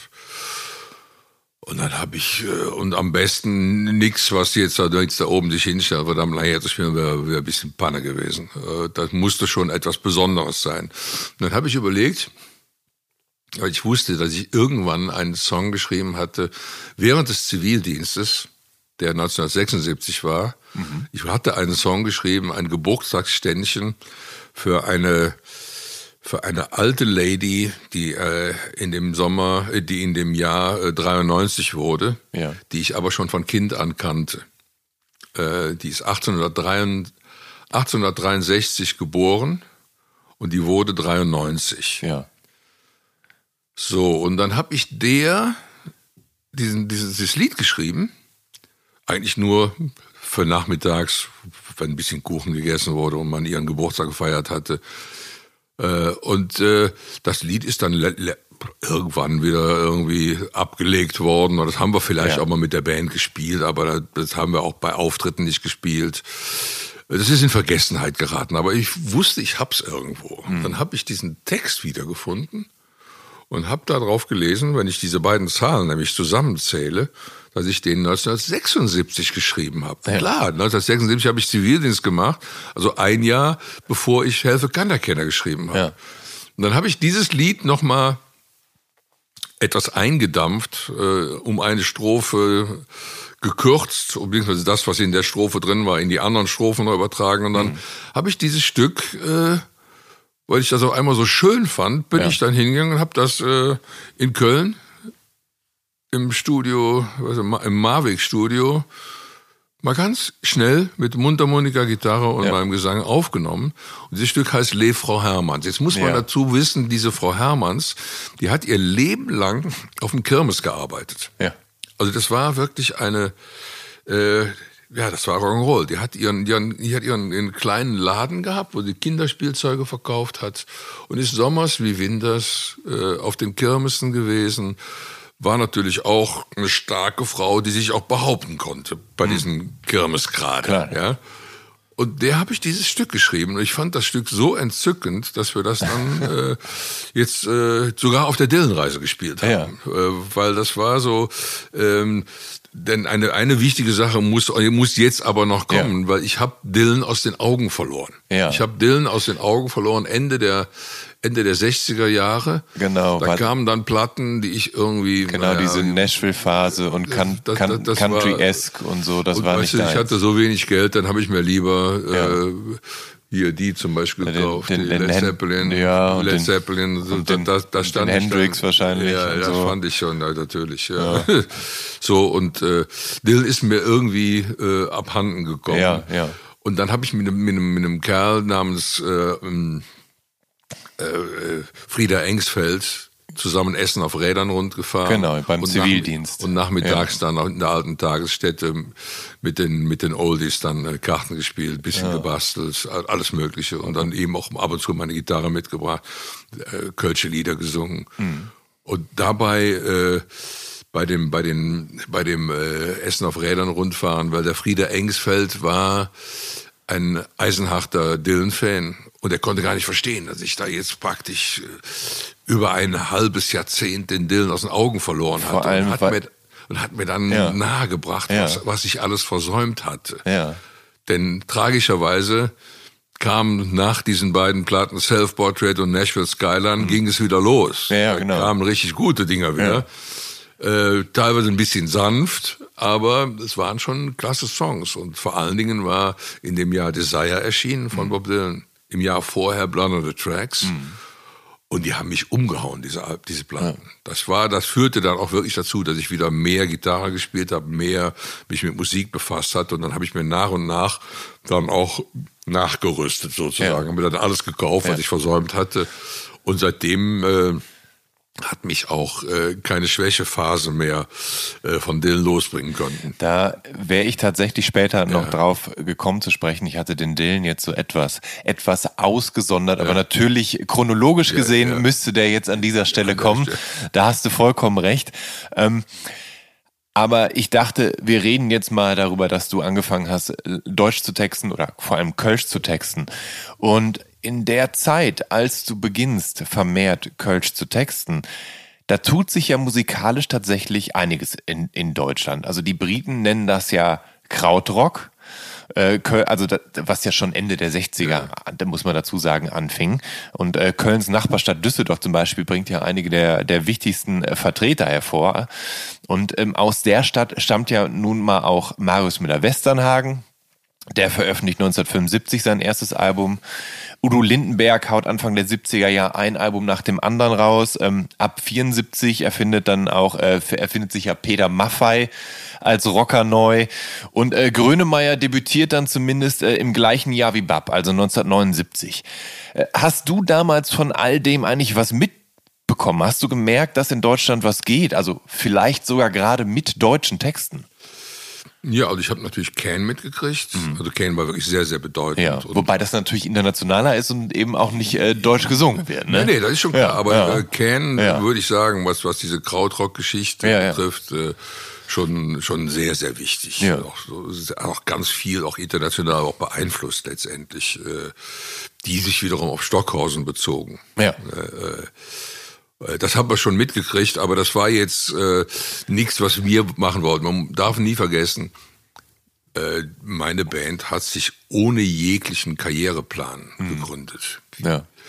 Ich sag's nochmal, äh, wir hatten nicht mehr vor, als äh, einmal in der Woche ein Kasten Bier leer zu proben. Wir hatten nichts vor, wir hatten noch nicht mal einen Namen dafür. Ja, ja. Wir wollten damit nichts, gar nichts. Äh, und das war vielleicht auch das Schöne daran. Ja. Dass wir uns völlig unverkrampft, man musste uns zum ersten Auftritt überreden. Wir wollten das gar nicht. Ja.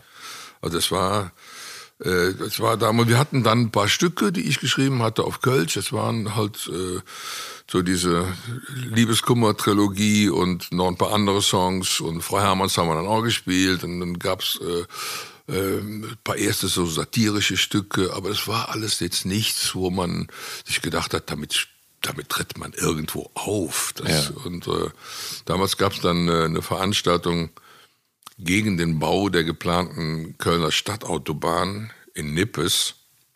Und die hat äh, mein leider verstorbener Freund äh, Christian Maiwurm äh, mit veranstaltet. Und der kam dann eines Abends bei uns in den Proberaum mhm. und sagte, mal, ihr müsst da unbedingt auf dieser Veranstaltung spielen, gegen den, gegen den Bau der Stadtautobahn. Ja. Es war wirklich auch eine ziemliche Bewegung dagegen. Und die, die ist in Nippes im Mariensaal, äh, kommt doch dahin, hör mal, Meiermann, äh, hör mal auf. Also äh, erstens, wir sind nicht gut. Und zweitens, wir haben keine Anlage für sowas. Wie soll das gehen? Ja. Doch, ihr seid super und die Anlage besorge ich. Schließlich haben wir uns breitschlagen lassen und haben dann, äh, gut, dann sind wir da hingefahren, darauf vertrauen, dass der eine Anlage für uns hat, aber über die Anlage konntest du mal gerade mit zwei Congas und zwei akustischen Gitarren spielen. Und äh, wir haben es aber gemacht. Ja. Wir haben es gemacht. Die Leute sind nicht rausgegangen und äh, haben irgendwie Blut geleckt. Also unser damaliger Congaspieler Afro Bauermann, der hat gespielt, der Hans Heeres und ich. Für die anderen hatten wir keine Verstärker. Ja. Wir haben gespielt.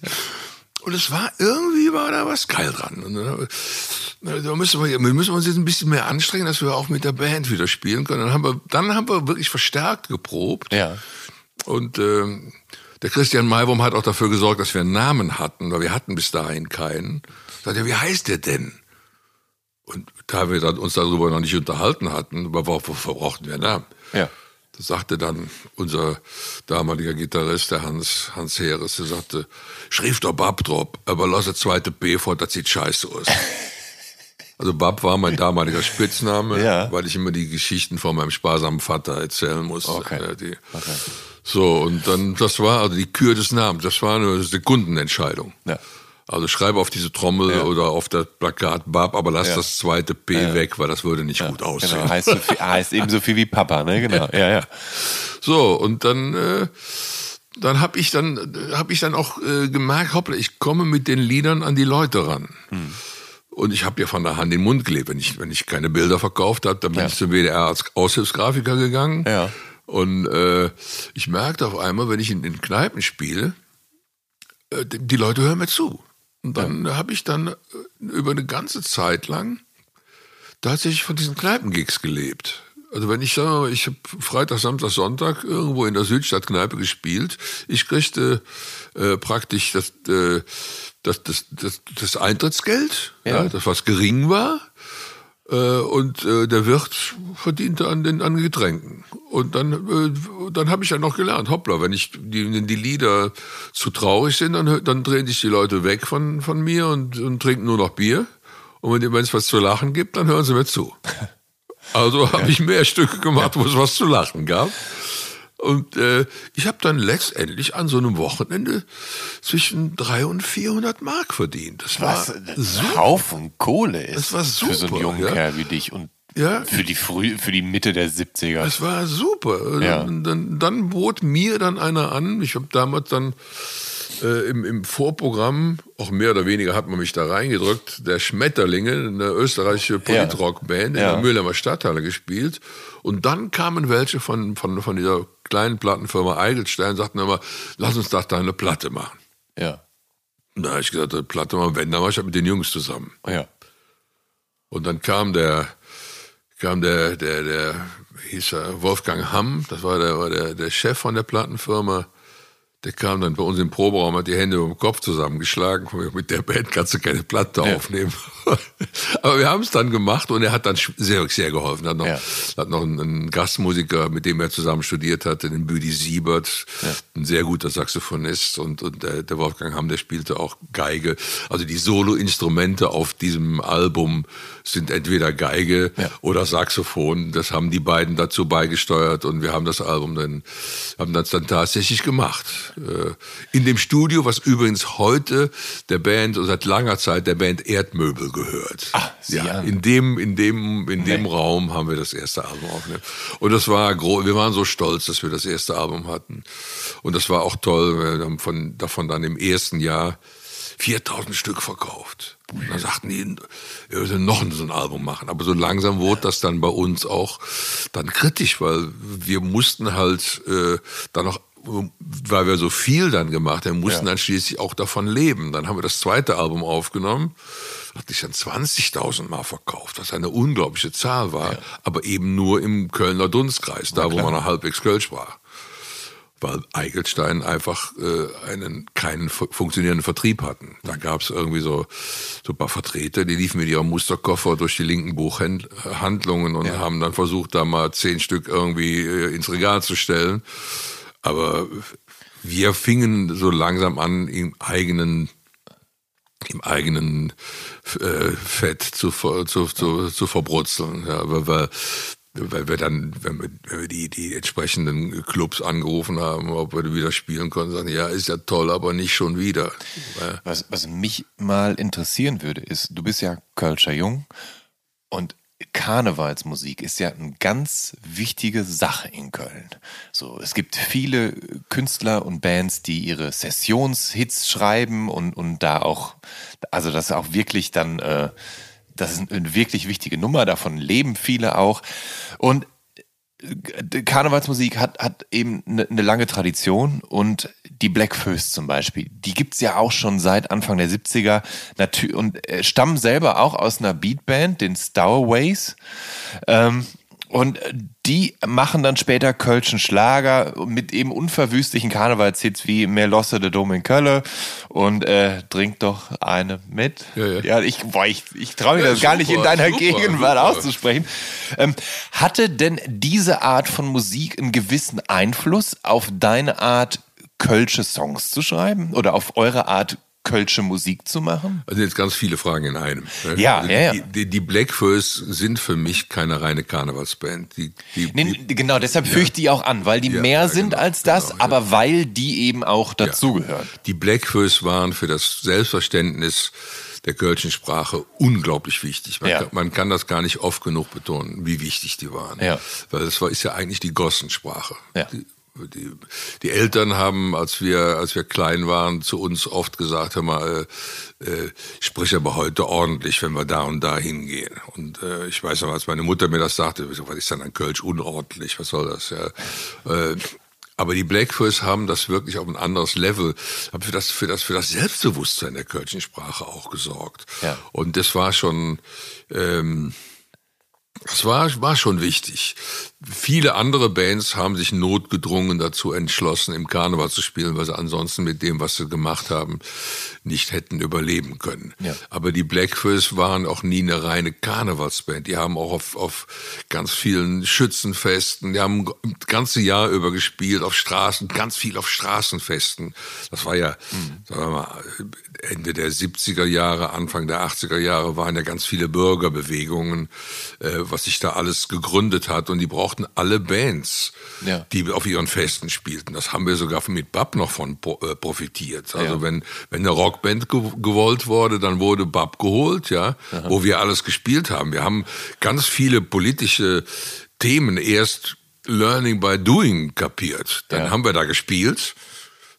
Und vorher haben wir uns ein bisschen darüber lustig gemacht, wie die eigentlich aussahen. Äh, und, und irgendwann, ja, die Teppichtaschen haben schon recht. Ja, so, so. Teppichtaschen? Die Teppichtaschen. Wir haben immer die Teppichtaschen, ja, die, die, die Müslis oder die. Ah, okay, okay, verstehe. Bisschen von oben herab, ja, ein bisschen ja. zynisch, aber. Teppichtaschen habe ich noch nie gehört. Na, na, na, ja. Doch, die Teppichtaschen, irgendwie, ja. irgendwie haben sie schon recht. Die, genau genommen, Schmal und ich kamen ja, aus der Kunstszene. Und die Kunstszene, läuft halt immer Gefahr, im Elfenbeinturm abzuenden. Ja. Ja. ja. Und diesen Elfenbeinturm, den bin ich ja sowieso durch, durch meinen Zivildienst hat mich ganz schön wieder runtergebracht. Ja. Also zur Zeit, wo ich den Zivildienst angefangen habe, war ich eigentlich steil auf dem Weg in den Elfenbeinturm. Das hat mich nochmal zurückgerissen. Und dann eben diese ganzen Erfahrungen, die ich in der Zwischenzeit gemacht hatte und eben auch bei dieser diese ganze Geschichte mit den ganzen Bürgerbewegungen, das ja. hat mich sehr schön wieder zurückgebracht und auch eigentlich nochmal politisiert. Das erste, diese, diese erste Phase der Politisierung war ja halt Vietnamkrieg, die Auseinandersetzung mit meinem Vater, mit dem ich da komplett über Kreuz lag. Und das zweite Mal, der, das Rausholen aus dem Elfenbeinturm hat eigentlich dann doppelt stattgefunden. Und das war, äh, die, auch dieses Selbstbewusstsein, doch, wir singen Kölsch, das habe ich auch, das habe ich auch nie mehr dran gegeben. Mhm. Es gab ja später dann in der Band ja auch die Diskussion, ey, lass uns das doch wenigstens Hochdeutsch machen oder gucken, ob wir es auf Englisch machen, dann ja. kann man weltweit spielen, was ich für völligen Bullshit hielt. Kannst, kannst du properes Hochdeutsch reden? Ich, ja klar, also das ja. hört sich immer noch reinig an. Ja, das, also ja. das, was ich jetzt rede, ist, ist mein Hochdeutsch. Ja, das ja. hört sich natürlich, jeder weiß, der kommt aus dem Rheinland. Genau, klar. gefärbt ist es nämlich schon immer. aber aber äh, Heinrich Spöll hat genauso gesprochen. Ja. Äh, den Tonfall, den kriegst du nicht weg. Ja. Äh, ähm, aber wenn ich jetzt das Ganze auf Kölsch äh, reden müsste, müsste ich einen simultanen Dolmetscher haben. Ja, ich eben, ich würde, dann würde ich dich nicht verstehen.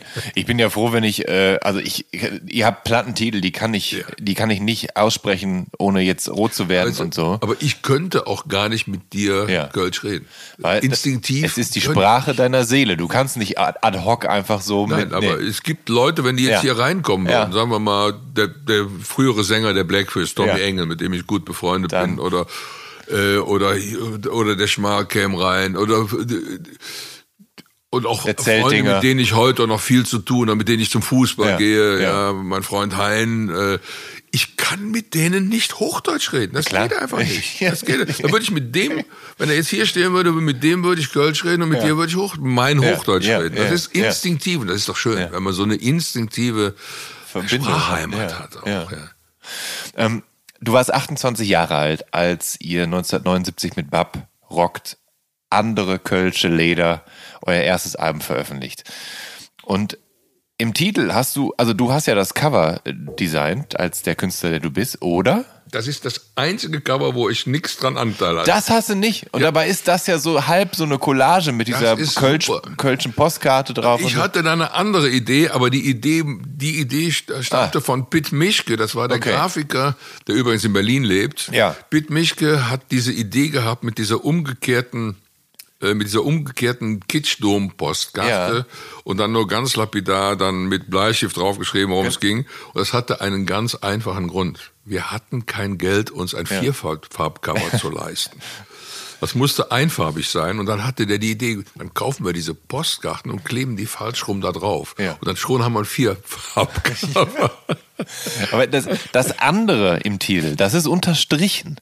Ist ja. das so ein Wink mit dem Soundfall, so nach dem Motto, das hier ist keine Karnevalsmusik oder so, das sind andere kölsche Lieder. Ist ja, da das war aber, das war eine Idee von der Plattenfirma. Ja. Also wir hätten das gar nicht so plakativ gemacht. Aber die, die, die haben, die haben noch ein Ding geändert. Ja. Unsere damaligen Plakate, da stand drauf, Bab spielt andere kölsche Leder. Bab spielt andere Kölsche Leder. Und das wollten wir eigentlich dann äh, mehr oder weniger auf dem Plakat, auf, auf, der Platten, auf, auf der Platte auch haben. Die haben aber zwei Sachen haben sie geändert. Nämlich das spielt haben sie gegen rockt eingetauscht. Ja. Weil das irgendwie, das war irgendwie sexier ja. Ja. als spielt. Ja. Bab, Rock und dann eben die wollten unbedingt, dass noch Wolfgang Niedecken darüber steht. Ja. Das wollte ich gar nicht. Ja. Äh, so, äh, und der einfache Grund war, ich war als Wolfgang Niedecken bekannter als die Band. Ja. Ich war damals, dadurch ich die ganzen Kneipen-Gigs gemacht hatte, ja, du wusste, ja der Südstadt die Leute, ja, eben der Südstadt und der ja. Wolfgang Niedecken spielt da und dann äh, so und äh, wir wollten da eigentlich nur Bab drauf haben. Und dann haben die aber geschrieben, Wolfgang Niedeckens Bab rockt andere Kölsche Leder. Das andere haben sie noch unterstrichen, ja. damit auch die Message auch klar war, was das sein sollte. Und ich weiß noch, als die Blackfoes das dann, zu, haben sie mir dann später erzählt, als sie das gesehen haben, haben die das als ein Affront äh, wahrgenommen, dass das anders sein sollte. Aber sind dann tatsächlich zu einem Gig, zu einem Solo-Gig gekommen äh, und haben dann gesehen, was ich da gemacht habe. Und es hat den Segen der Blackfoes mhm. bekommen. Ja. Also die haben das gut gefunden. Nicht alle, aber ja. äh, Tommy, Harry, Bömmel, die fanden das, die fanden das prima. Also, das sind auch genau die drei, mit denen ich heute immer noch sehr viel zu tun habe. Äh, und die haben uns mehr oder weniger dann auch äh, ja, protegiert oder die haben uns ihren Segen gegeben. Das war auch wichtig. Also, dass wenn die Blackfirst das okay fanden, dann war das schon ja. yes. Okay. Ähm, ich muss schon jetzt so ein bisschen anfangen, meine Fragen zu entschlacken, weil ich Angst habe, dass wir sonst nicht ganz in die Zeit passen. ihr habt mit Bab bisher 23 Alben rausgebracht. Davon sind 12 Nummer 1 geworden. Dabei habt ihr die, die Nummer 1 Alben der Beatles in den deutschen Charts egalisiert. Dann hast du, dann hast du später mit, ähm, mit dem Jürgen Zeltinger von der Zeltinger Band 92, mit dem hast du sein Sol seine Soloplat aufgenommen, wo ich finde, die ist, kann ja gar nicht so soloplatig sein, weil du ja Texter, Komponist, Gitarrist und Produzent der Platte bist, zum Teil. Ja, aber es war, Ne? äh, es war halt nicht die Zeltinger Band. Ja, ja. Und das ist natürlich auch ein Wortspiel. Genau. Plath ist natürlich auch Glatzkopf. In Köln ist, ist die Stimmt, und der, ah, ja, ja, die Pläte, klar. Plath, ja, ja. Also das war ein Wortspiel. Ja.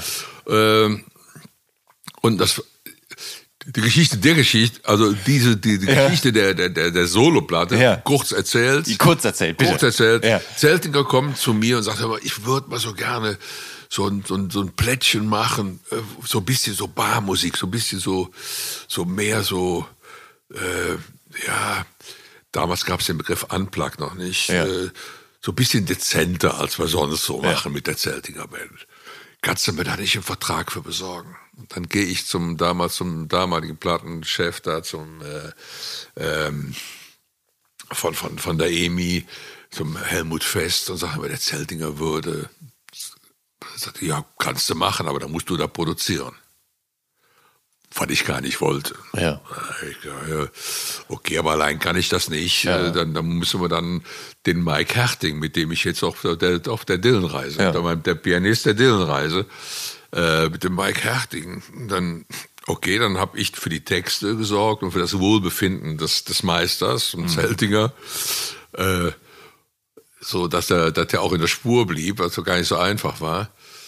Und dann äh, haben wir das Ding dann gemacht, das war wunderschön. Das haben wir bei Conny Plank im Studio gemacht. Das war, war eine, eine, zwei Wochen haben wir daran gearbeitet. Das war wunderschön. Ja. Und dann äh, alles, alles wirklich auf den Zeltinger customized. Ja. Das war so. Und ähm, ja, dann äh, hat er das leider nur nicht durchgehalten, das dann noch live zu spielen, weil dann standen die, die, die, die Fans von, von der Zeltinger Band standen ja. dann im Publikum und haben Afrock gebrüllt und dann, weiß ich noch, dann gab es eine wunderschöne Szene, wo der Zeltinger, wo auch wieder so ein, so ein Brüllaffe vor der Bühne steht, Afrock, Afrock und der Zeltinger sagt, äh, halt die Fresse, ich muss mich konzentrieren, ich will ein Ballettchen singen.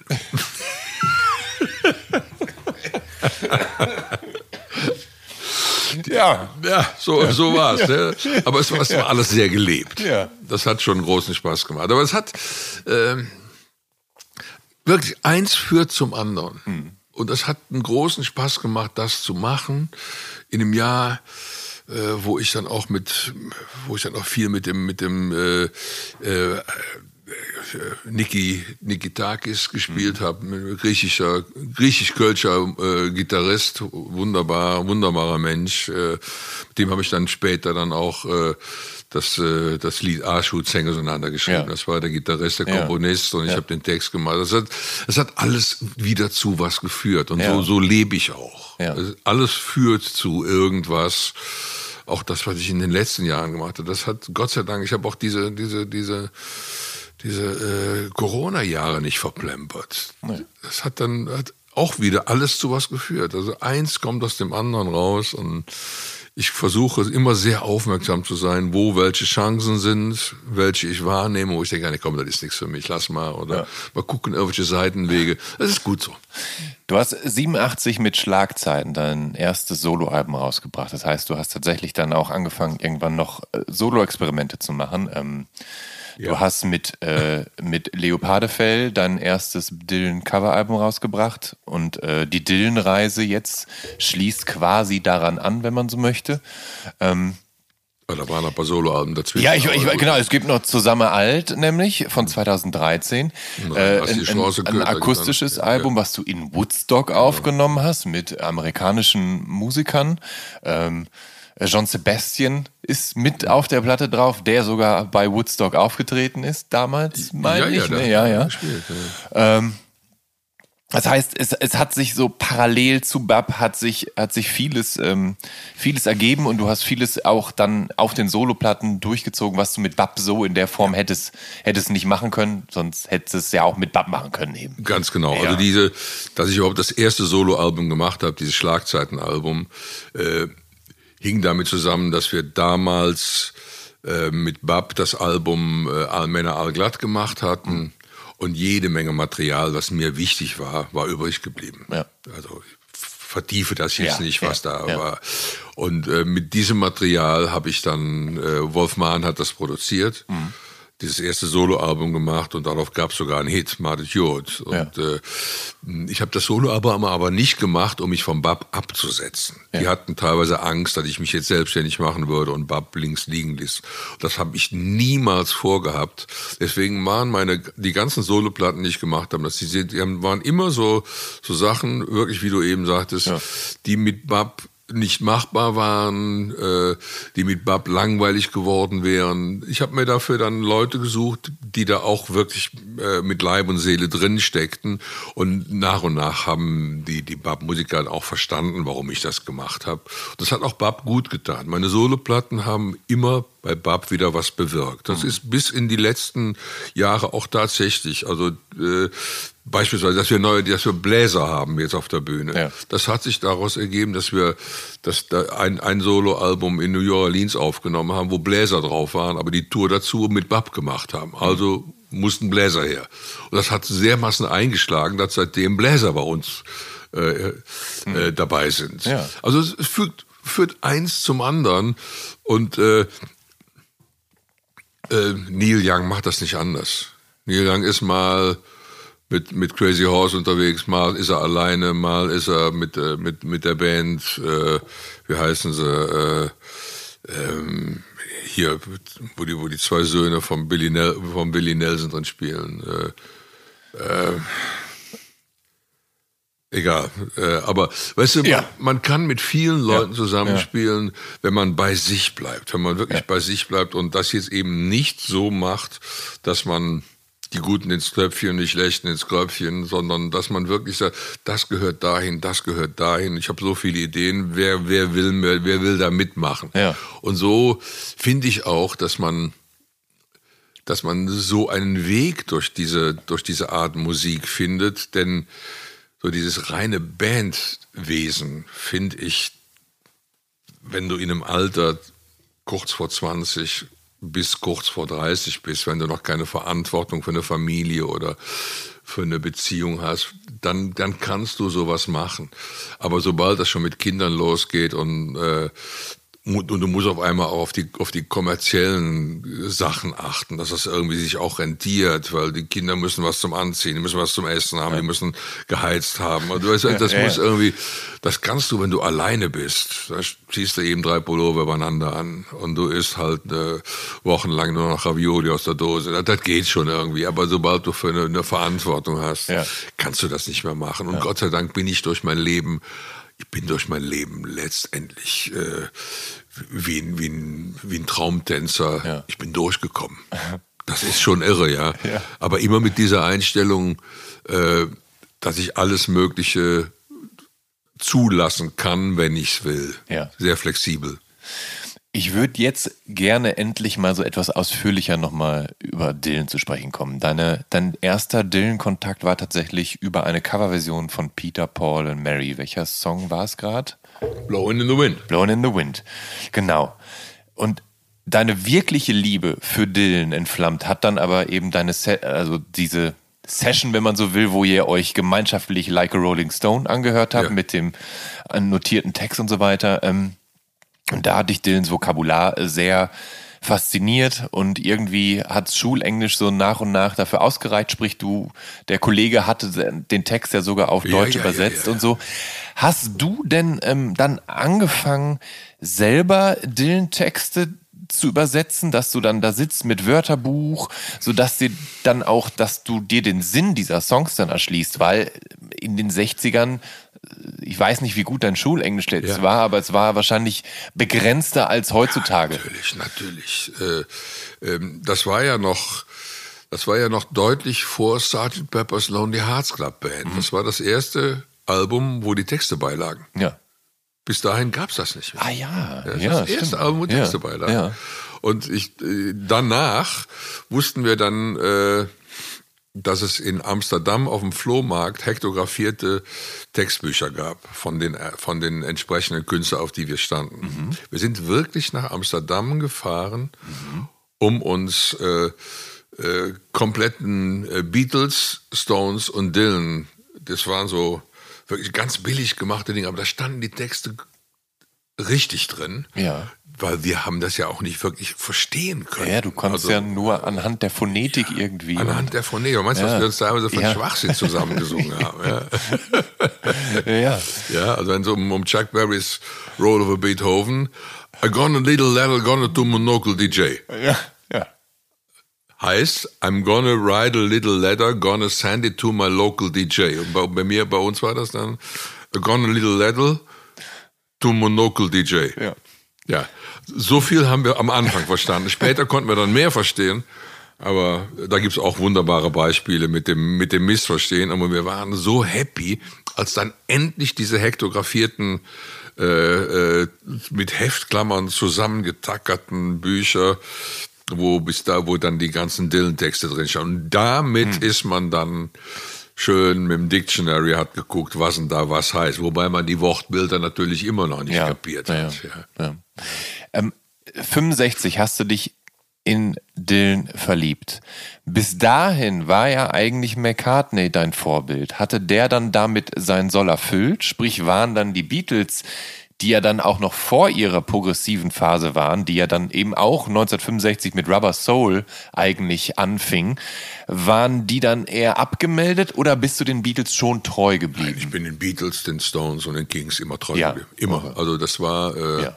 im Gegenteil. Also Bob, bei Bob Dylan gab es diese Schwächephase, wo ich dann gesagt habe, ja. der hat wohl Pulver verschossen. Ja. Aber bei, bei den Beatles, gut, die haben mal 70 dann aufgehört, äh, äh, da, da habe ich dann nicht unbedingt alle, alle Soloplatten mehr verfolgt. Also bei Paul McCartney stimmt, die, die Soloplatten, weil wir mit den, mit den Bands einfach sehr viel äh, so Heavy und Gitarrendinger, das, das war dann auch ein bisschen mild. Ja, ja. da habe ich mir dann lieber Led Zeppelin reingetan. Das ja. fand ich dann schon geiler irgendwie. Ja. Äh, aber im, im Nachhinein habe ich dann auch wieder äh, eigentlich alle, alle Beatles-Soloplatten auch sehr genossen da, teilweise fand ich toll, ja. teilweise fand ich sie weniger toll, aber äh, doch, doch, da bin ich schon äh, treu geblieben.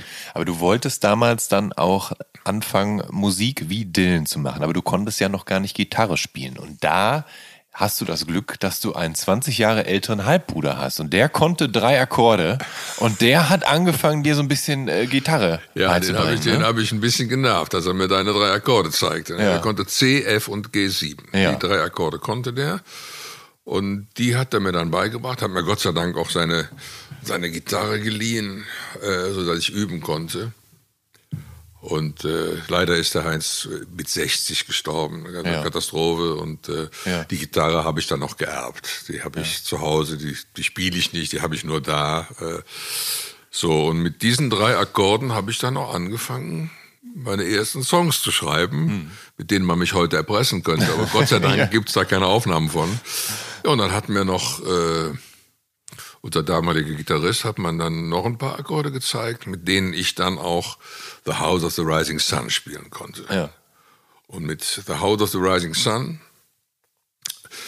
auf dem elterlichen Wohnzimmer äh, Sofa sitzend habe ich meiner Mutter das so lange vorgespielt, immer nur die Akkorde geschrammelt, ja. bis sie irgendwann den wichtigsten Satz zu meinem Vater sagte, nämlich Josef, ich löf der jungen Buch jetzt sing eine Gitarre.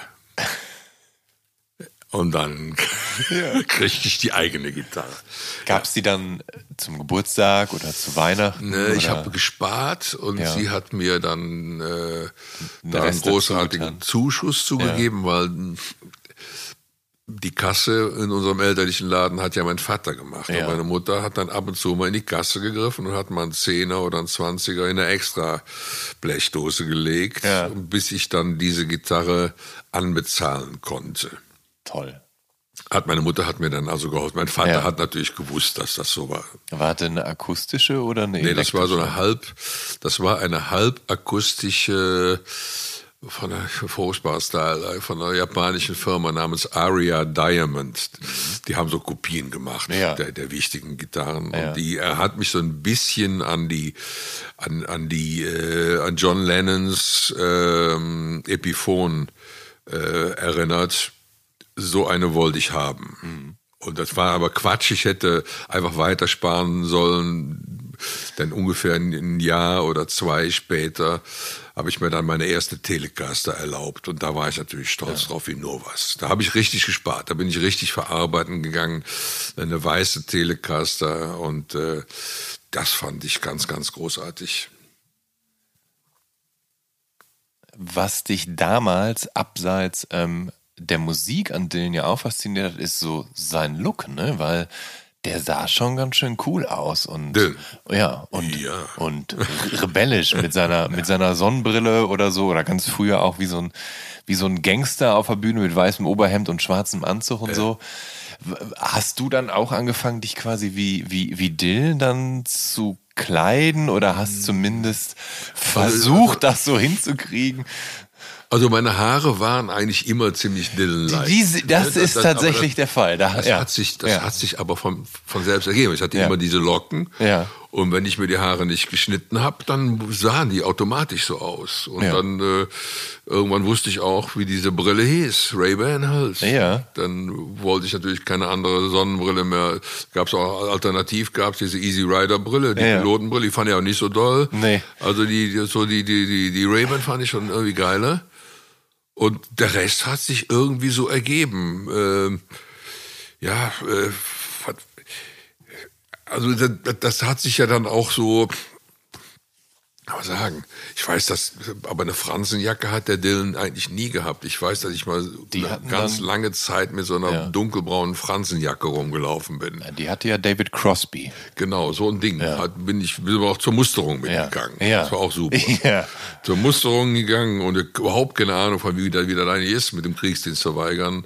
Bin da zu den ersten Ja. reingegangen, war nett zu denen. Ja. Gesagt, Also, könnt mich ja gerne untersuchen, aber ich gehe da sowieso nicht hin. Ja, du hast ja sogar ähm, einen Dylan-Song quasi vorgelegt als Beleg dafür, dass du für den Kriegsdienst nicht geeignet bist. Ja, ne? ja, aber da, vorher war ja die Musterung Ja. und dann die Ärzte waren aber auch nett zu mir und haben gesagt, ja, hast du denn, hast denn schon verweigert? Ich sag, wie geht denn das? Dann haben die mir das erklärt. Die Ärzte haben mir erklärt, wie das Ich dachte mir, meiner, es war wirklich wie in diesem Film äh, Alice's Restaurant. So, bin ich da. Ungefähr so sah ich auch aus. Ja. Ja. Und dann hat die mir das erklärt und und wir haben uns wirklich nett verabschiedet und dann, dann habe ich mein, mein, mein, mein, mein Ding da geschrieben, dass ich verweigern würde. Dann musste ich zu der Kommission und mein Vater musste noch irgendwie schreiben, dass, da, dass, er, dass er mich so erzogen hätte, was er äh, eigentlich nicht hat, aber er hat mir diesen Schrieb gemacht und dann habe ich den Kriegsdienst verweigert und das war auch gut. Und ich habe dann wirklich damals wirklich mit äh, our side argumentiert und mit dem mit diesem äh, äh, Remarque-Roman im Westen nichts Neues. Das Ja. waren so meine, das waren so meine Säulen bei meiner Verweigerung. Und die haben mir angesehen, dass das mit mir sowieso nichts wurde. Also das lag auch wahrscheinlich an meiner, an meiner Frisur und an der Lederjacke, an der Wildlederjacke, die Fransen und äh, ja, okay, dann. Aber würdest du behaupten, dass Dylan, der politische Künstler, der ist, dich auch politisiert hat? Ja, gewissermaßen schon. Also mir waren natürlich auch die Songs Blowing in the Wind habe ich äh, erst sehr spät meinen meinen Frieden mitgeschlossen. Ich fand das immer ist ein, ist ein toller Song, aber ich fand den immer zu milde. Also wir haben dann eher so Songs wie äh, ähm, Hard Rain's Gonna Fall Ja. oder oder äh, Chimes of Freedom oder Masters of War. Das waren so mehr diese Stücke, die die etwas heftiger waren, Ja. die auch die besseren Bilder hatten. Ja.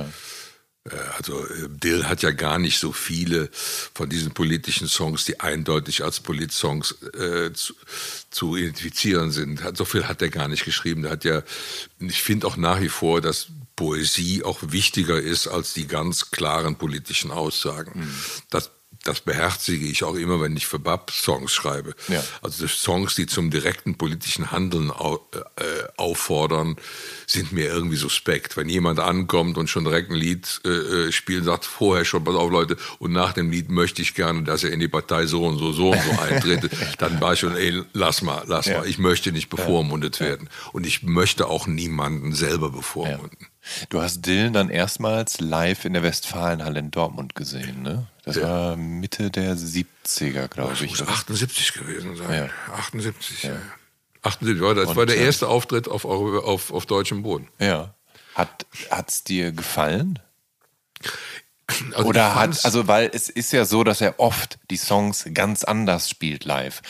Und ich, wenn du jetzt nach all den Jahren des Dylan-Fanseins natürlich auch mit einer gewissen Erwartungshaltung vielleicht da zu diesem Konzert gehst, dann besteht natürlich auch die Chance, enttäuscht zu werden, egal wie ja. toll man Dylan findet. Also ich hatte gehofft, dass er mit so einer Band ankäme wie bei der Rolling Thunder Review. Das ja. war die Tour davor, wo ja. er sich dann auch wieder gewagt hat zu spielen. Und wo er auch so Liedstrich hat und diesen Cowboy-Hut und, und so halb indianischen Schmuck und sowas. Ne? Also Martin Scorsese hat da einen ganz tollen genau, Konzertfilm genau, drüber gemacht. Genau, genau. Das ist ein, ist ein und äh, das war ja nach einer langen Zeit, wo er sich nicht mal äh, wo er nicht mehr, wo er nicht mehr auf, die, auf der Bühne sein wollte.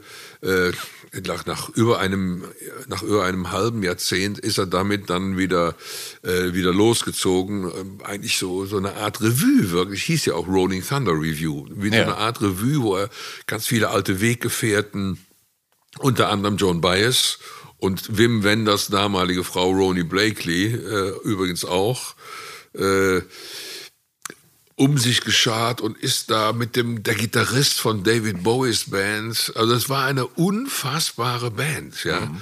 Damit los und die haben eigentlich in kleinen Sälen an der an der Ostküste im, in Neuengland angefangen, teilweise in Hotelfoyers gespielt und die haben dann äh, das äh, ja eigentlich eine, eine, eine Form von Review ja, äh, ja, aufgeführt. Das war ganz ganz frei und dann äh, mit dem äh, mit mit mit mit den Musikern dann auch dieses Album Desire eingespielt. Emmylou Harris hat die Backing Vocals gesungen. Ja. War ein ganz ganz großartiges Album. Und äh, ich hatte eigentlich so gedacht, ja, äh, vielleicht ist das die Band dann, mit der er kommt. Aber nein, es war was ganz anderes. Mhm. Es war so eine Art Las Vegas Band. Also diese, wenn man sich, wenn man sich anhören will, äh, wie das geklungen hat, dann äh, muss man dieses, dieses, damals gab es Live at Budokan, das Album. Das ist so in dem Zustand, ja. Live at Budokan. Ja. Äh, wo was auch sehr überraschend war. Der stand in so einer Art Elvis-Outfit auf der Bühne. Ja, Zwar die Haare nicht so, aber so doch ziemlich Las Vegas-mäßig. Das hat mich aber nicht besonders gestört. Also ich besonders toll gefunden hätte, kann ich auch nicht sagen. Das Outfit war irgendwie so, ehrlich gesagt, ich kann mit Elvis nicht viel anfangen. Mhm. Ich bin, wenn ich mich für, El für, zwischen Elvis und Chuck Berry entscheiden müsste, immer Chuck Berry. Mhm. Weil das ist der Richtige und ja. der andere ist der, der zufällig weiß ja. ist und ja. damit durchgekommen ist. Ja. ja. ja. also Chuck Berry ist der Mann. Äh, so, äh, aber äh, ich fand das ganz großartig, das zu sehen und äh, aber dieses Album dann auch direkt gekauft, dieses äh, Live at Budokan. Hm. Aber äh, ähm, ja, ich war froh, dass er endlich in Deutschland gespielt hat und von da an, irgendwie wusste ich, von da ab wird er dann noch regelmäßig nach Deutschland kommen. Du hast ihn auch noch zweimal getroffen. Das erste Mal hatte ich Regisseur Wim Wenders, der einen Backfilm hm. gedreht hat, der hat dich mitgenommen und als äh, sein, hier, das ist mein Freund und dann ja, konntest du ja. ihm Handschütteln und hast das ganze Geschehen so ein bisschen beobachtet. Ne? ähm, da hätte ich mich gefragt, ob ich nicht vielleicht Angst gehabt hätte, Dylan zu treffen, weil er, weil ich Angst gehabt hätte, dass er sich vielleicht als Arschloch herausstellt oder so und ich dann enttäuscht bin von diesem Idol oder so. Aber du hattest jetzt keine Arschlocherfahrung gemacht. Nein, überhaupt nicht. Also die äh, die Arschlocherfahrungen halten sich wirklich in Grenzen bei meinen, bei meinen Helden. Ja. Also äh, Rory Gallagher war ja. sehr nett, ja. Ray Davis von den Kings war sehr nett. Jagger Richards waren beide zuckersüß, waren ganz nett. Also Springsteen. Springsteen kann ich sogar sagen, dass ich mit dem ein bisschen befreundet bin. Ja, ja. Das war also der einzige, der von dem ich aber wusste, äh, also trotzdem versucht, ihn anzusprechen. Der Einzige, der nicht so nett war, war Chuck Berry. Aber das weiß Ja, jeder. das weiß jeder, ja. ja. Und, äh, aber ansonsten habe ich nie schlechte Erfahrungen gemacht. Und damals war das wirklich so, äh, Wim, dadurch, dass er den, den, den, den, den Dylan schon seit Mitte der 70er Jahre kannte, äh, hat mich wirklich vorgestellt als Kumpel. Und wenn ein Kumpel dem anderen Kumpel seinen Kumpel vorstellt, dann ist das eine ganz andere Nummer. Und der Dylan hat wirklich, es waren, standen drei erwachsene Männer in diesem Raum und wir haben uns unterhalten. Ja. Und äh, Dylan wollte ganz viel, ich kann mich noch erinnern, wollte ganz viel zu den deutschen Kaisern wissen. Weil der, man muss sich den Dylan wirklich als Privatgelehrten vorstellen. Ja. Damals gab es das noch nicht, dass du mal schnell gegoogelt hast, was, was war jetzt mit Kaiser Wilhelm I., was war mit dem Zweiten. So, das, das ging nicht. Ja? Da musstest du dann schon in die Bibliothek gehen, das Ja. raus so. Und er hatte viele Fragen dazu. Und der Wim konnte nicht alle beantworten. Ja. Hat aber dann haben sie irgendwann gesagt, weißt du was, wenn du in Berlin spielst, wurde auch noch nach Berlin kommen. Das war ja ein Kölner Konzert. Ja. Wenn du nach Berlin kommst, dann, dann bringe ich die entsprechenden Bücher mit und dann kannst du nachgucken.